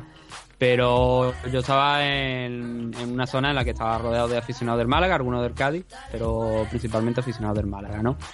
Y yo tenía un tío, tío, yo te lo juro. Y mira que yo a veces mm, digo demasiados tacos, ¿no? Más de lo que debería. Pero sí. yo no he escuchado tanto a una persona a lo largo de 90 minutos decir, hijo de puta, Hola. un muerto, Venga. maricón, a ver si te parte los cuernos, no sé qué, no sé cuál. Pero Fútbol. insultos que, claro, no iban solo a, fa- a en contra de los del Cádiz. No, no, no, no. Iba en contra del árbitro, de sus propios jugadores, de todo el mundo que se le cruzara por delante. Y, claro, yo miré para atrás y digo yo, puta, si este tío tiene por lo menos 60 o 65 años. Sí, pero llega a su casa súper desfogado, can- eh, relajado de haber soltado toda la mierda y a dormir como, como un campeón. A ver, y cuarto milenio. niñas- Y las tres niñas que yo tenía en la fila de abajo, horrorizadas mirando para arriba diciendo que le pasa al capullo ese. Ah, digo, mirando para arriba, mirándote a ti, no, o sea, mirando No, a... no, no, a a- nota de atrás, pero es que fue, una normalidad, tío, que yo... Pero mira, lo, lo- esto pues mira, ¿qué me ha hecho? Eh, Aunque llegaba ya al punto en el que, que me dieron ganas de girarme y decirle que yo ya está, ¿no, picha? Ya vamos a arreglarnos un poquito. Haberle hecho una hubo americana. Un momento también, que lo Mm. puso allí en Twitter, que el pavo ya empezó a decirle también al Choco Lozano, que es un jugador del Cádiz, que es negro, diciéndole eh, negro de forma despectiva. Uh, Entonces yo se lo puse ayer en Málaga en Twitter. Eh, yo le digo, oye, esto es normal porque Uh. es que te dan ganas, ¿no? De haberlo cogido, haberlo grabado al pavo y habérselo pasado. De hecho, sí, si este tío va a poner a expulsarlo. el Choco Porque este Lozano es, es muy el bueno. anuncio del principio que pusieron en el Málaga, que el Málaga lucha contra el racismo y contra la xenofobia, Sí, claro. este tío se lo pasó por los cojones. Hola. Entonces, fuera de eso el partido, oye, maravilloso, ¿no? Allí um, yo diría que eh, habían vendido 500 entradas, me parece, 550 entradas de aficionados del Cádiz que estaban en... Más- más que del el Málaga, ¿no? La parte del estadio. Más que del Málaga. No, no, no, el estadio estuvo, estuvo, estuvo lleno, la verdad. Bueno. Y, y también, la verdad, muy, muy bien. Qué Pero pena el partido, La verdad es que... que intenso, ¿no? Una primera parte típica del Cádiz, ya sabemos que tenemos que sufrir, ¿no? Pero la segunda parte Fútbol fue- adictos. La... Sí, bueno, ya sé que hay gente que no gusta de hablar del fútbol, que hablemos del fútbol. Pero la segunda parte fue horrorosa, tío. La, la segunda parte fue mala de cojones. O sea. Bueno. No, pero no, no de esto, sino para nosotros, para el Cádiz. Por suerte, marcamos los dos goles. Yo creo que la gente que estaba alrededor eh, comprendió que. eh, cuando no nos levantamos con el gol del Málaga es porque éramos aficionados del Cádiz, lógicamente. Ah, que también tenéis que celebrar los goles del otro equipo. Eh, Hombre, si, está, si, si tú eres, eh, pongamos, es que iba a decir una burrada, pero si tú, pero vamos a ver para que me entendáis, a lo Cafre. Madre mía. Esto, esto es una burrada, una burrada. Esto, se va, se va a sacar este en corte, ¿eh? 1940 y estaba rodeado de nazis, ¿tú qué ibas a hacer? Claro. Tú me entiendes, ¿no? Sí, señor.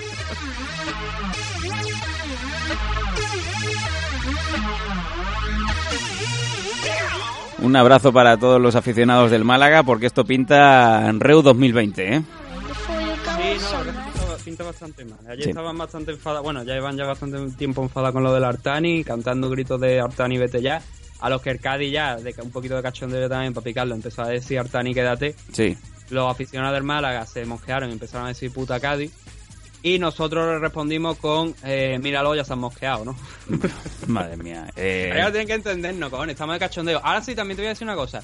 Si competición hace un par de semanas sancionar, y con esto yo creo que vamos a pasar sí, ya. por favor. No, bueno, si a la gente que le gusta el fútbol, de verdad que busque el resumen, porque Calle Quintana, uno de los jugadores del Cádiz, el segundo gol es un golazo, la cogió a- cerca de la, del centro del campo, en, ya en el campo de Málaga, pero lo que es el círculo del centro del campo de la zona del Málaga, se fue de un jugador, regateó a otro, regateó al portero y casi sin ángulo la metió. Joder, como Messi, y, y no, niño. recomiendo a la gente que, que le guste el fútbol en esto que lo vea, por la verdad, y te lo voy a pasar a ti, porque fue un puto golazo. Y eso verlo en directo fue increíble, digo, fue espectacular. Venga, Pero ya se me ha ido, ya se me ha ido lo que... vámonos, lo que vámonos con los sponsors, va.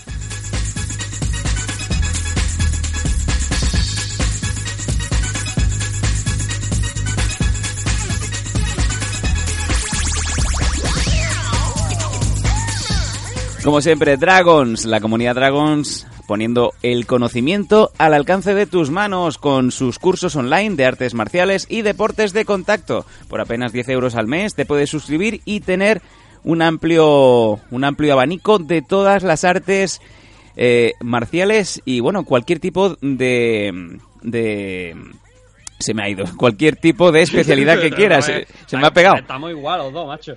Eh, mira, puedes aprender eh, combate deportivo, defensa personal. no, no, lo que te voy a decir yo una cosa, mientras tú largas la promo, que luego dices que no te, ha, que no te ha dado caso, pues mira, efectivamente, hoy no te voy a hacer caso, voy a ir por agua.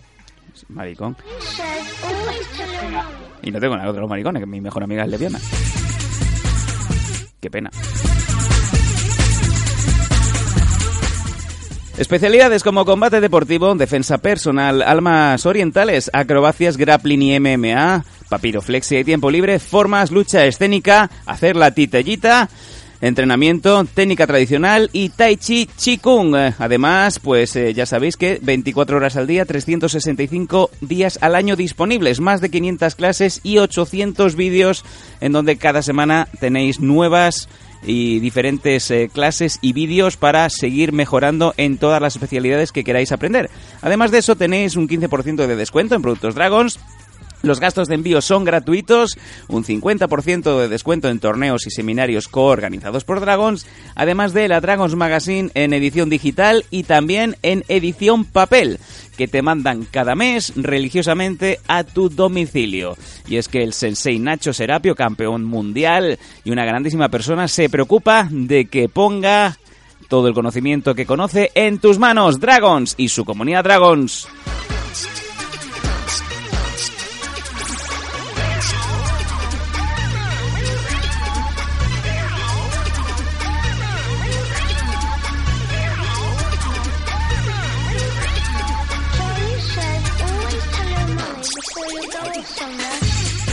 Y si Hay queréis... una, cosa, sí, sí, perdón, hay una cosa que no sé si has comentado, que aparece en el último número de la revista de Dragon, sí. que dice, lo tenía puesto por aquí, que Nacho, además de todo lo que has comentado, va a hacer un lo que tanto me habíamos dicho aquí, ¿no? De una serie de cursos Mm. El reto de los 100 con días. un número determinado, cinco plazas de alumnos directos, Sí. que se va a abrir por 50 euros al mes. Una suscripción donde va, lo tengo aquí puesto, eh, aquí lo he encontrado ahora, dice, además de abrir una suscripción especial de 50 euros al mes, la que tan solo sacaré cinco, de la que tan solo sacaré cinco plazas para aquellos que quieran ser alumnos directos míos y que yo les supervise su formación personalmente.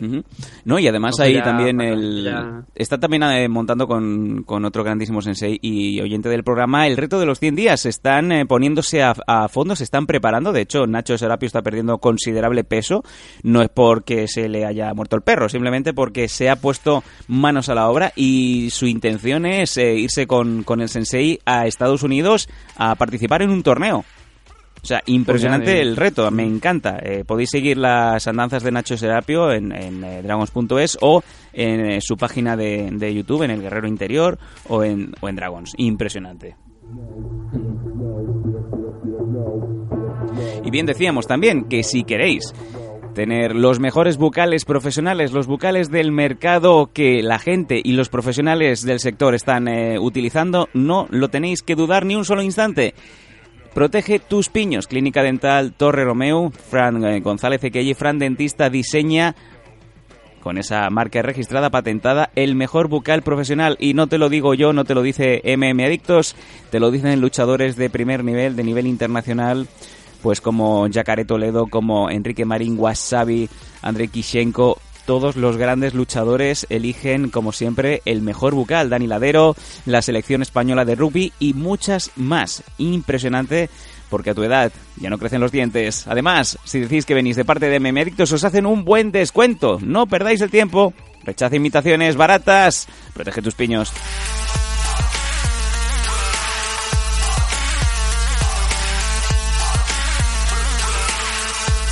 Y como no también, si queréis formar parte de una gran familia, si sois mañicos, si sois de Aragón y estáis cerca de Zaragoza, el Training Unit de Zaragoza es la solución. Eh, eh, Quique...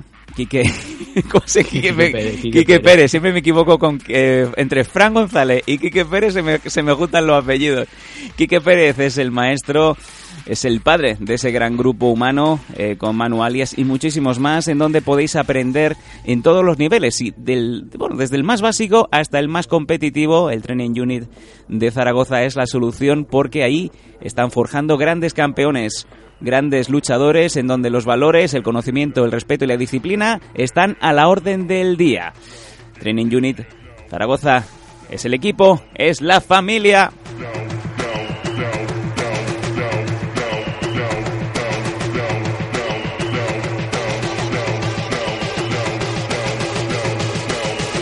Subidón.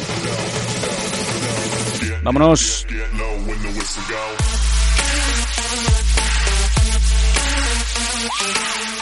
Vámonos al bloque final. Nos queda muy poco tiempo, pero vamos a darlo todo en él. Eh, UFC Fight Night. Hoy, hoy creo que hoy creo que no vamos a hablar, no vamos a responder las preguntas porque es que ya No, no, es- es muy mal de tiempo. la Lamentamos, lamentamos el problema, pero queríamos sacar un programa con cara y ojos. A ver, mira, vamos a hacer una cosa. Eh, mm, sacamos el programa y ahora cogemos todas las preguntas después de esto y las edito yo en... O sea, ponemos el programa, el programa va a estar colgado normal. Bien. Pero vamos a subir una parte adicional que sea, aunque de esto yo respondiendo las preguntas y ya está, y así nos quitamos de en medio. Venga, Nathan responde como si fuera esto la hobby consolas.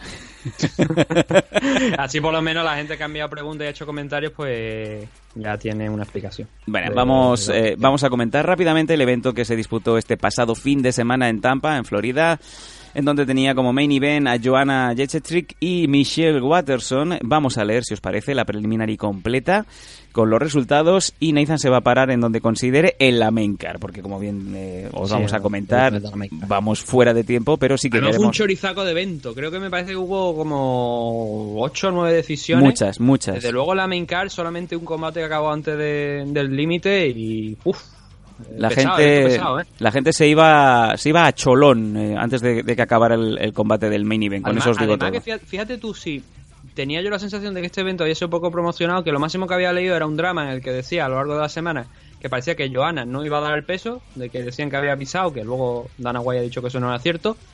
Y yo me enteré en el día de ayer que Mackenzie Dern peleaba en este evento y que el main event era Johanna contra Michelle Watterson. O sea, que imagínate, yo también, para empezar, el caso que le he hecho, pero ya no solamente eso. Piensa sino- que venían sino de importante que era destacar. venían de ese UFC 243, ese combate de, de Desanya contra Whittaker, así que eh, es normal que todo lo que se ha movido y se ha hablado pues haya hecho que este evento pues haya quedado pues muy perjudicado, ¿no? En, en un segundo plano no muy hemos hablado de Adesanya, pero es que no lo teníamos, lo teníamos en- puesto como los temas, pero es que no tenemos tiempo. lo comentamos el, el miércoles para los suscriptores. Mira, vamos a la Un preliminary. programa de tres horas, ya te lo digo. JJ Aldrich venciendo a Lauren Mueller en la flyweight femenina, Marvin Vettori venciendo a Andrew Sánchez en la middleweight, Miguel Baeza ganando a Héctor Aldana en la welter, Marlon Vera ganando a Andre Ewell en la bantamweight, Davison Figueiredo haciendo lo propio ante Tim Elliott en la flyweight, Alex Morono venciendo a Max Griffin en la welter, Mike Davis ganando a Thomas Gifford en la lightweight y cerrando la preliminary Ryan Spen ganando a Devin Clark por guillotina en la light heavyweight. Sí, Nathan. No, tenía que, iba a decirte que dentro de lo que cabe, aunque ya te digo que yo de la Carmen me enteré prácticamente quién estaba en el main event y algunas cosillas más en el día de ayer, había combate aquí en la car preliminar interesante. No, te- no los he visto porque no- es que no he tenido tiempo hoy y ayer mucho menos con el tema del partido de... o bueno, ayer no se celebró el evento, pero esta mañana no he tenido tiempo de, de verlo. Pero el combate de Marlon Vera contra Andre Ewell, Chito Vera sigue ganando y eso es un, eso es un dato importante. Es la, la quinta o la sexta victoria consecutiva que se va para Ecuador. Ujú. Davison Figueiredo contra Tim Helio también es un combate con bastantes impli- implicaciones dentro de la, de la división de 125 libras. Y luego volver a ver a Marvin Vettori ganando y a JJ Aldrich también son victorias importantes. Ante gente que no tienen tanto nivel quizá como ese Marlon Vera contra Andrew Ewell y Davison Figueiredo contra Tim Helio. Pero son combates que más o menos había algunas cosillas interesantes por lo menos que, que son combates que voy a ver. Los voy a poner obviamente al final de preferencia entre Rising y One. Pero que la verdad es que son interesantes. Pueden, pueden que haya sido interesantes. Además que ve- veo por aquí que han sido finalizaciones. Así que puede ser algo bastante agradable de ver. Ujú. Ya en la main car eh, vamos a leer todos los Saco, combates. Eso ya es tremendo. Sí, la verdad es que fue un tedio para los eh, más impacientes. Eric Anders ganando a Gerald Merchart eh, por split decision en la middleweight. Matt Frébola venciendo a Luis Peña que pilló un rebote de tres pares de cojones. Y con eh, razón. En la split, eh, con una split decision. En la lightweight, Amanda Rivas dando la sorpresa o no, venciendo a la supermentada y deseada por la afición femenina y masculina, porque esta mujer une, une más que Genki Sudo con aquella bandera. Mackenzie Dern por eh, decisión unánime en la strawweight femenina. Nico Price venciendo a James Vick por KO, la única, la única pelea que se resolvió antes de, ir a las tarjetas de jueces en la welter. Cub Swanson venciendo a Kron Gracie, una vez más un Gracie en un evento de UFC por decisión unánime, triple 30-27 en la featherweight y ya cerrando pues prácticamente un clinic de Joanna Jachetri que manteniendo a raya a Michelle Watterson, la cual en ningún momento, bueno, sí, un, lance muy muy breve, pues eh, intentó mermar un poco la, a la polaca que estaba muy sobrada en este main en la strawweight femenina. Todo tuyo, Nathan. Vale, vamos a intentar a ver si lo podemos hacer relativamente rápido, dando algo mejor, alguna de las claves que hemos visto en algunos de los combates. Por ejemplo, el primero, el de... Aquí creo que ha habido dos decisiones que han sido atroces. Y realmente las dos primeras, la, tanto la, la derrota de Luis Peña como la de Gerald Mershai. ¿Qué problema tenemos aquí? Bueno, pues en el, en el primero. En el primero, Eric Anders, eh, yendo round por round, el primer asalto no hay ninguna duda, creo yo, que es de Eric Anders. Manda al suelo a, a Merch en, en un punto, o, le, está, le está haciendo bastante, bastante daño. Pero en ese momento en el que lo manda al suelo, con, con un puñetazo, Eric Anders rechaza el colocarse encima. Aún así, eso es suficiente ese knockdown, teniendo en cuenta lo que hizo a lo largo de ese asalto Gerald Merhail para darle el, ese 10-9 en ese primer asalto. No hubo mucho más, como te digo, en ese primer asalto, porque fue un intento de Gerald Merhail por no desconectarse completamente y un Eric Anders que peleó muy tranquilo porque ya había hecho daño y ya estaba sumando cada vez más puntos para llevarse ese asalto. El segundo, ya Gerald despertó un poquito, se le veía un poquito más recuperado, aunque al principio Anders volvió a, someter un poquito de, presión y ya se le vio más cómodo a Gerald Mejael y fue soltando combos, fue eh, marcando mucho más el, ritmo del combate Gerald Merjar y se le vio mucho más suelto que Erigander. Entonces, una de las cosas que hemos visto con el tiempo es que Erigander llega a un punto en el que empieza a perder energía. Y le gasta mucho al principio, porque lanza muchos golpes de poder y ya empieza a perder.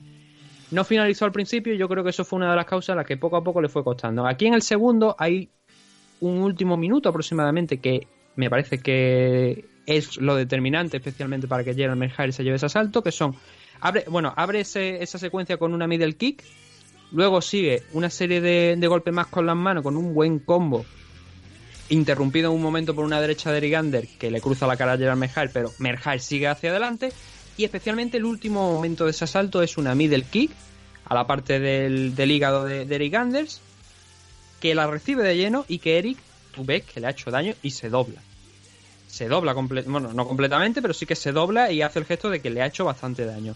Entonces, teniendo en cuenta que el asalto, creo yo, por mi gusto, iba bastante igualado, ese asalto, con ese lance final, que eso que con- conocemos como striking efectivo, eso es striking efectivo, le ha hecho daño, ha estado más cerca de finalizar la pelea, como bien dice el reglamento, de lo que ha estado Eriander, quizás a lo mejor con el volumen, que además creo que también favoreció a Gerald Mejai.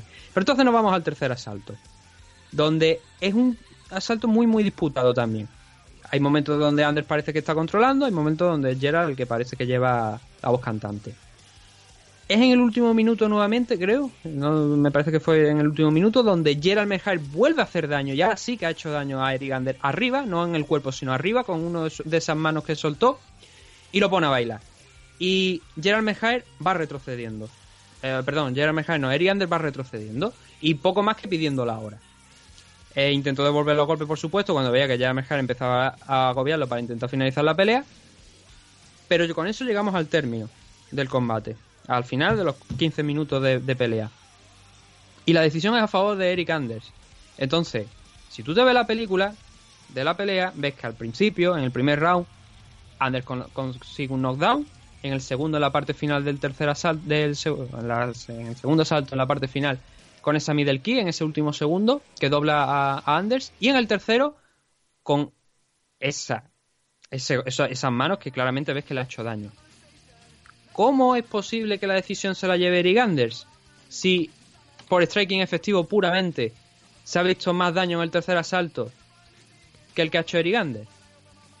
No lo entiendo. Son decisiones que algunos tienen que explicar. Y creo que especialmente en este, en este en este evento, tanto este combate como el de Frébola Peña, que es el que viene ahora, que es la otra decisión cuestionable, uno de los árbitros era Tony Wicks, afamado, o sea, uno de los jueces era Tony Wicks, afamado árbitro de boxeo. Yo creo que lo conoce todo el mundo, ¿no? Sí.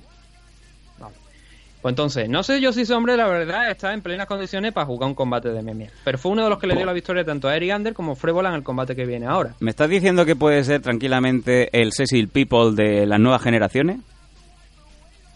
De las nuevas generaciones no, porque ya Tony Wii lleva suficientes años como para saber lo que está haciendo. Entonces, claro.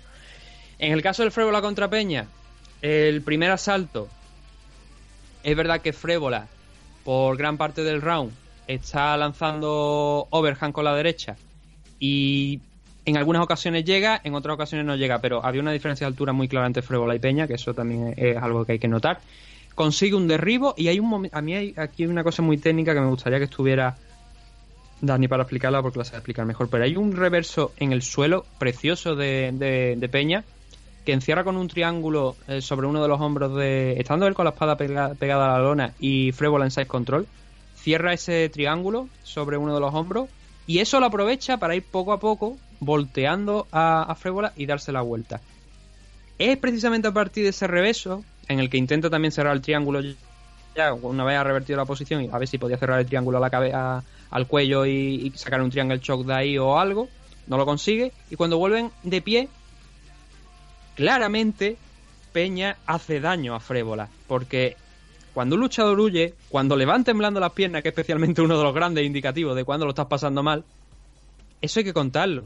Y nuevamente aquí en esta ocasión algunos árbitros eso no lo tuvieron en cuenta en este primer asalto que fue ya digo por una parte para Frébola, pero que el que más cerca estuvo de finalizar la pelea, quizás incluso si hubiera tenido unos segundos más en ese primer asalto, fue Luis Peña con el daño que hizo. El segundo asalto es claramente de Luis Peña. Incluso hay gente que se ha cuestionado que podía llegar a haber sido un 10-8. Yo creo que no, yo creo que un 10-9 es justo porque puso en problema nuevamente a, a Frébola en el sentido, como he dicho antes, de que le temblaron las piernas y, y se pegó un festival, fue casi todo por completo de, de Peña, pero Frébola resistió y hubo algunos lances que podrían hacer cuestionar ese 19 porque no fue un ese 18, perdón, como digo, porque no fue un dominio completo. Y el tercer asalto eh, fue para Frébola. Fue Frébola, despertó cuando peor parecía que, que estaba, empezó a conectar buena, buenos golpes, buenos hooks, buenos overhand, incluso hasta el punto de que uno de ellos hizo que Luis Peña cayera de culo y se sentara. Con lo cual la duda de, ese tercer asalto, que esos son los, yo he contado lo que yo creo que son los momentos más significativos de cada asalto, creo que si ponemos la, oreja bien, vemos que el segundo fue un dominio de, Luis Peña, el tercero uno de Frébola, porque los llegó a sentar incluso, y que en el primero lo pasó muy mal más Frébola. Nuevamente, una decisión que no se entiende va a favor de Frébola. Igual hay gente que sí la, la entiende, yo no la entendí. Pero esa decisión va nuevamente a favor de, del que yo creo que fue el rival eh, erróneo, o sea, de- del vencedor erróneo del combate. No sé cómo lo, verán nuestros oyentes, pero yo creo que tanto la decisión de Merjair, quizás menos cuestionable a lo mejor que, pero, que la de Luis Peña, pero la de Luis Peña creo que es un auténtico robo.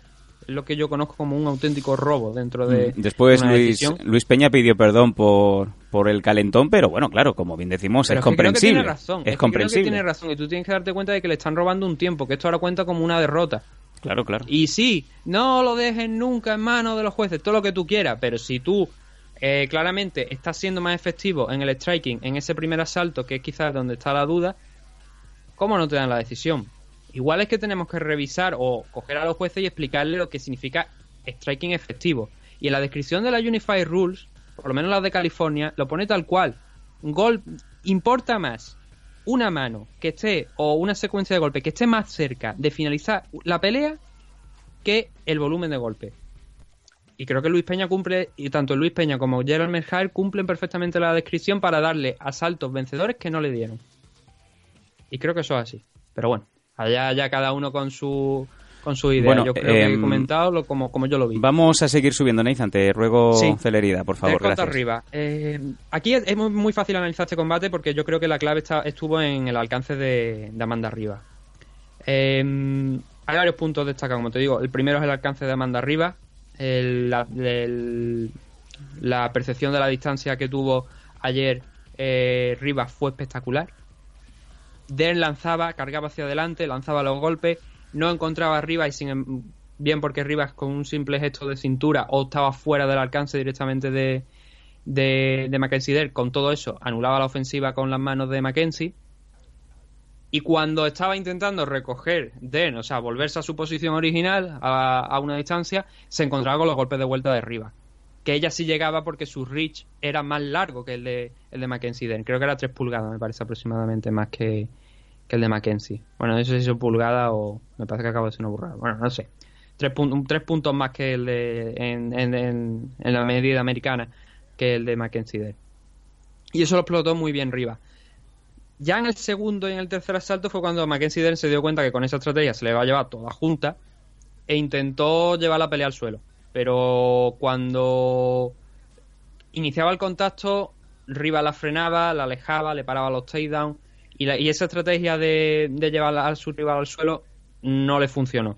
En alguna ocasión consiguió tocar un poquito más, el suelo, pero como no llegó nunca a conseguir las posiciones superiores arriba que le permitían trabajar un poco más, le quedaba o alguna sumisión espectacular desde la espalda a lo Imanari, por ejemplo, o, o acabar palmando. Y la verdad es que el combate ayer de Mackenzie Dern, se han dicho, se han leído muchas cosas, se han leído como que es- ha acelerado su regreso, que debería habérselo pensado un poco más, porque hay que recordar que Mackenzie Dern pues, ha tenido eh, un hijo y que no está hasta un tiempo de baja.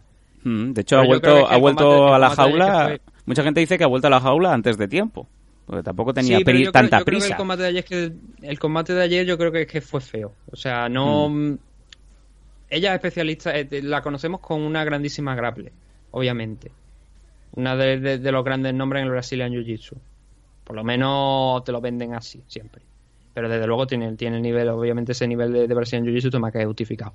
Pero el combate que le planteó ayer Amanda Riva, que no tenía ninguna intención de con ella de ir al suelo, claro, si le falla esa estrategia de derribar a su rival arriba, esa ventaja de esa distancia en el golpeo es lo determinante, es lo que yo creo. Si tú, tú no, me parece que no has visto este combate, pero cuando No. si tú lo llegas a ver, vas a ver lo que hay una ventaja evidente y que cuando carga hacia adelante no, la, no encuentra a Amanda arriba, pero sin embargo esa distancia extra que tienen los brazos Amanda sí que la explota para, para hacer daño a, o por lo menos para sumar puntos a Mackenzie. Sobre todo cuando ya entra, entran en ya más que más que esta distancia, como te digo, cuando entran en contacto en, en una distancia más cercana, donde ya si los golpes de Dern puede, pueden llegar, Rivas cargó contra ella y fue lanzando golpes que Dern no sabía cómo defenderlos ni tolerarlos casi. Y, y eso también forma parte de la derrota. Pero ya digo, el clinic que, que- que le puso ayer, que demostró Amanda Rivas en, en tanto que controló muy bien la distancia, fue una de las grandes claves para la victoria de, de Amanda la noche de ayer frente a Mackenzie Dare. La primera derrota profesional de Mackenzie, pero también estaba en un terreno que no es el- especialmente el fuerte suyo ante una rival que sí supo trabajar esa distancia. Mm. Nos vamos al Nico combate Price de contra- Nico Price contra James Vick Sí. en la Welter. Pues, a ver, yo tenía muchas ganas de ver a James Vick aquí en la Welter. Sabíamos que el combate contra Nico Price, pues prácticamente podía ser, podía ser uno de los grandes combates de la noche. Y no fue uno de los grandes combates de la noche en el sentido de Fight of the Night, pero sí nos dejó, sin duda alguna, el que yo creo que es uno de los momentos de la noche, por lo menos de la main card, si no el mejor momento de la noche de la main card. Que es el KO por una up kick, una patada hacia arriba de Nico Price cuando está en el suelo sobre James Vick, que lo deja fulminado, lo deja seco completamente. Vi que estuvo peleando bastante bien. De hecho, a pesar de bueno de que Price le estaba presionando, abrió con, con presión Nico Price, pero vi que estaba peleando bastante bien. Ya cuando pasó el primer minuto ya controló un poquito. Se metieron en una guerra de- del suelo para intentar controlar la posición. La ganó Vic. Vic consiguió colocarse encima de él. Pero claro, en ese, en ese momento en el que intentas entrar, no, no estás bien en la guardia, te incorporas un poco para soltar un golpe. Cuando intentó entrar fue cuando lo cazó Nico Price con las dos piernas elevadas, o sea, de pie, no con las rodillas en el suelo, que habría sido ilegal el golpe y por tanto seguramente habría acabado o bien en una descalificación o, o bien en un no contest, dependiendo de la situación también de cómo lo vea el árbitro.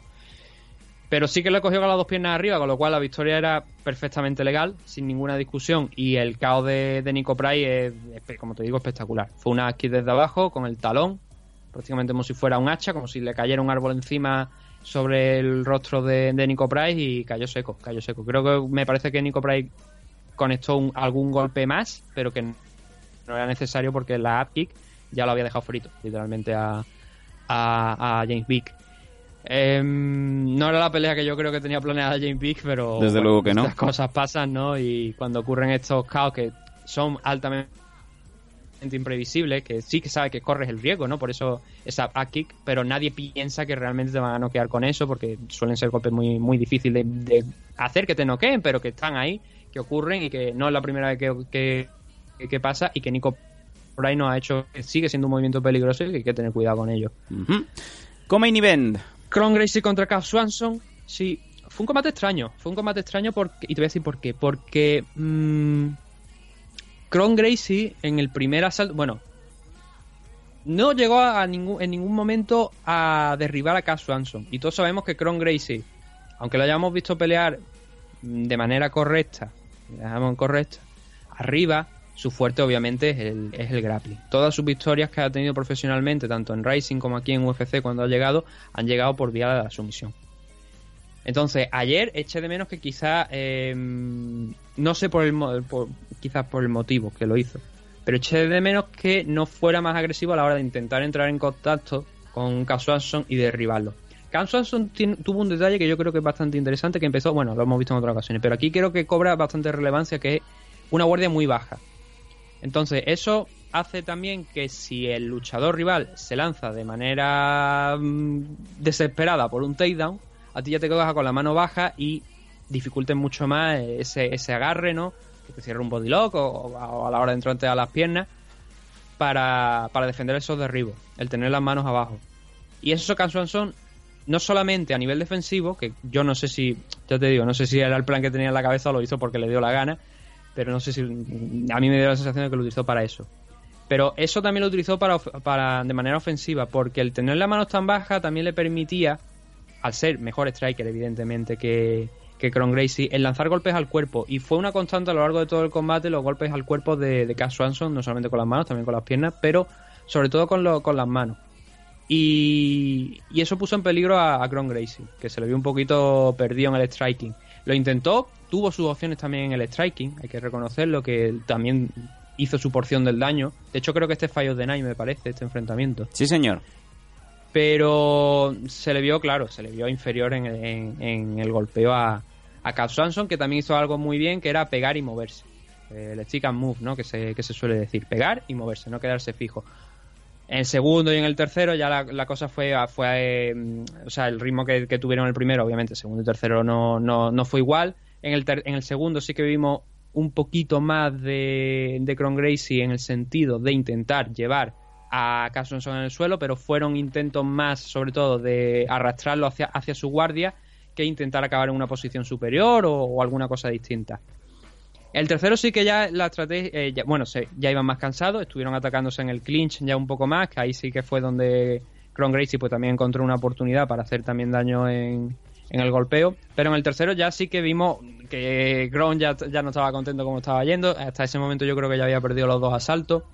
Que a partir de ese entonces Gracie intentó ya lo que eran takedown de verdad, de decirlo entre comillas. O sea, de tirarte a un single leg, de intentar un trip, de, de barrer la pierna. Métodos más tradicionales, ¿no? Para, para los que no son practicantes de Brazilian Jiu-Jitsu Sí. Y no lo consiguió en ningún momento, no consiguió que, que Swanson cayera al suelo y eso obviamente frenó mucho también como en el caso de como en el caso de Mackenzie Dern, su, su ofensiva que como te digo en striking fue decente pero no superior a- en la noche de ayer a, a Swanson que supo leer muy bien lo que iba a proponerle Kron Gracie y que creo que en parte esa defensa tan tan abajo no de la, de la o no defensa según se vea de las manos también hizo sem- sembró bastantes dudas en, en Kron Gracie. También el no lanzar demasiada low-key, ¿no? Para que ofrecerle las piernas de alguna manera para que derribara a Cass Swanson. Eso creo que también que fue algo de lo que vimos ayer. Fue un combate muy completo de Cass Swanson, lleno, lleno de detalle y que conforme fue pasando los asaltos se, se intensificó un poquito más de cara al aficionado el interés de- del combate por aquello de que estaba un poquito más abierto y, y estaban golpeándose con más. Esos combates que tanto le gustan a la gente de intercambio. Vámonos al main.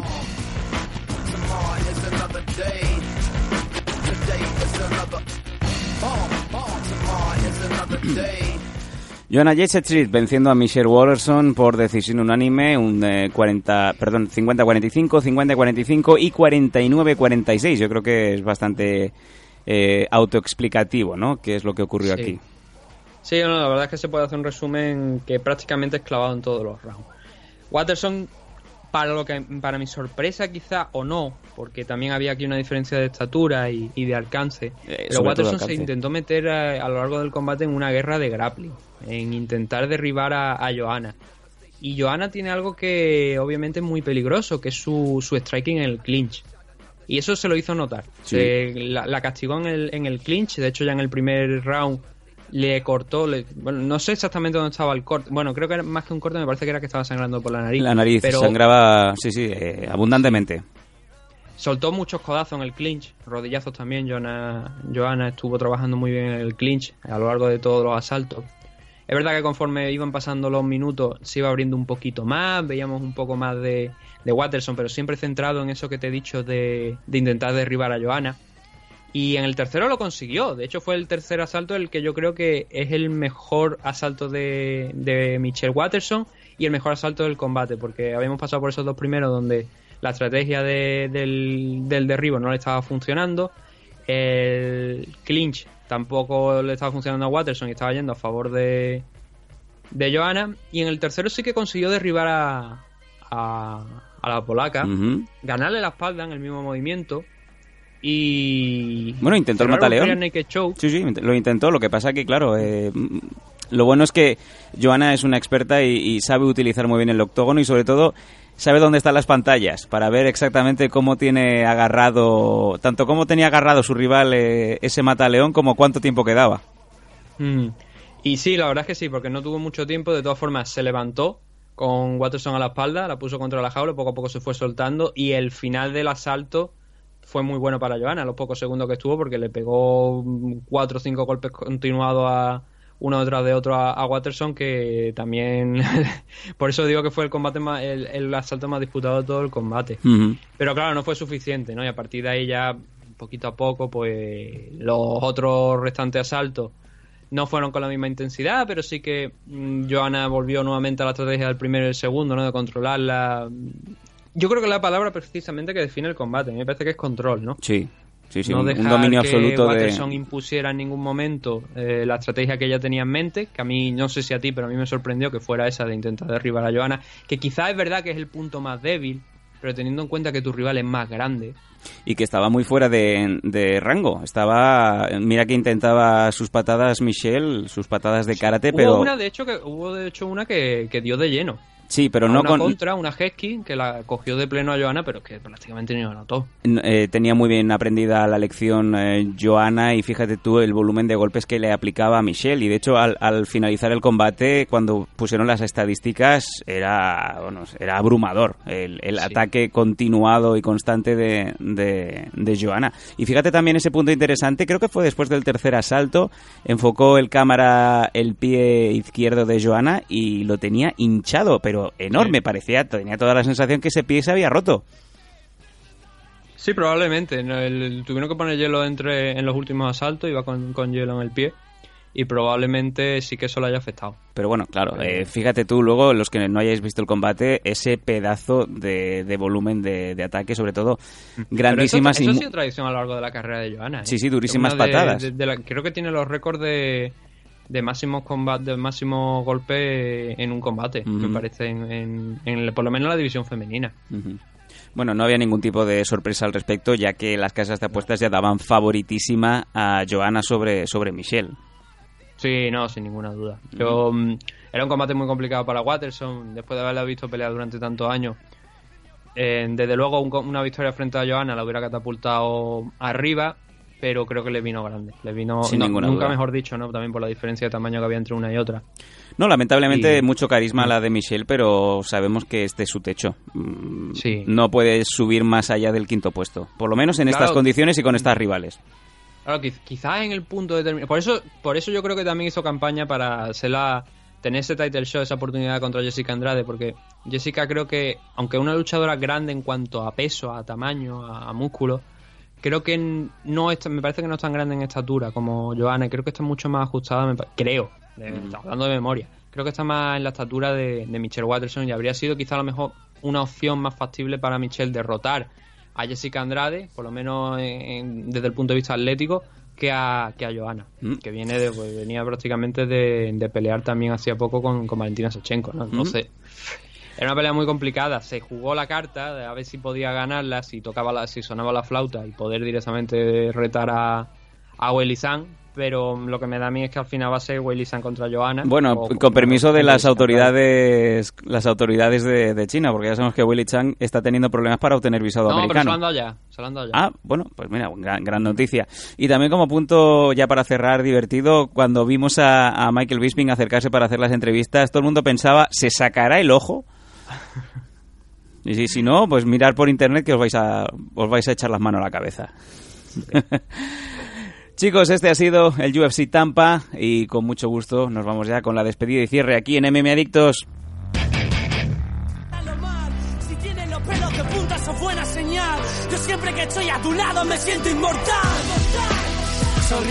Como veis, vamos prácticamente a, vamos muy retrasados, a vuelta perdida ya en esta carrera, pero os hemos traído todo lo que nos ha dado de por sí en este fin de semana tan completo de tantas cosas relacionadas con el mundo MMA y que os hemos traído como buenamente hemos, hemos podido.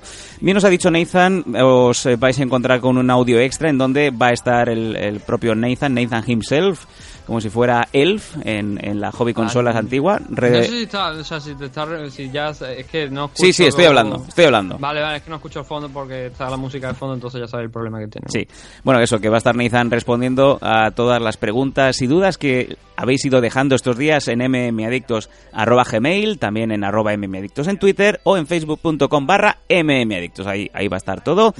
Y como siempre os emplazamos a que cualquier cosa que queráis que comentemos, dudas, preguntas, sugerencias, uséis nuestras eh, redes sociales. Nathan, ¿qué queda? ¿Quieres comentar alguna No, cosita? bueno. queda, queda eso, ¿no? Lo- lo- yo tampoco es que vaya a ser mucho, mucho tiempo, creo, respondiendo preguntas. Serán 10 minutillos o así, pero bueno, eso va a estar en un audio adicional subido en el canal. Porque ya digo, es que vamos a acabar ahora, voy a dejar ya este libro a este hombre que me, me suba al programa, me lo dé para subirlo.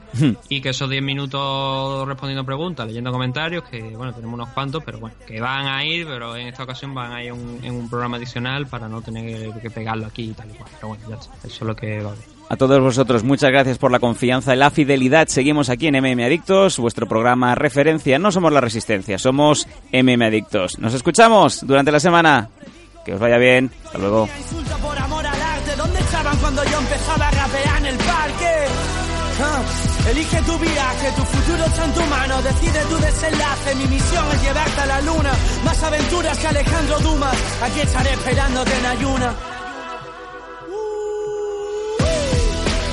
Sonrisas y lágrimas, sonrisas y lágrimas, ah, sonrisas y lágrimas.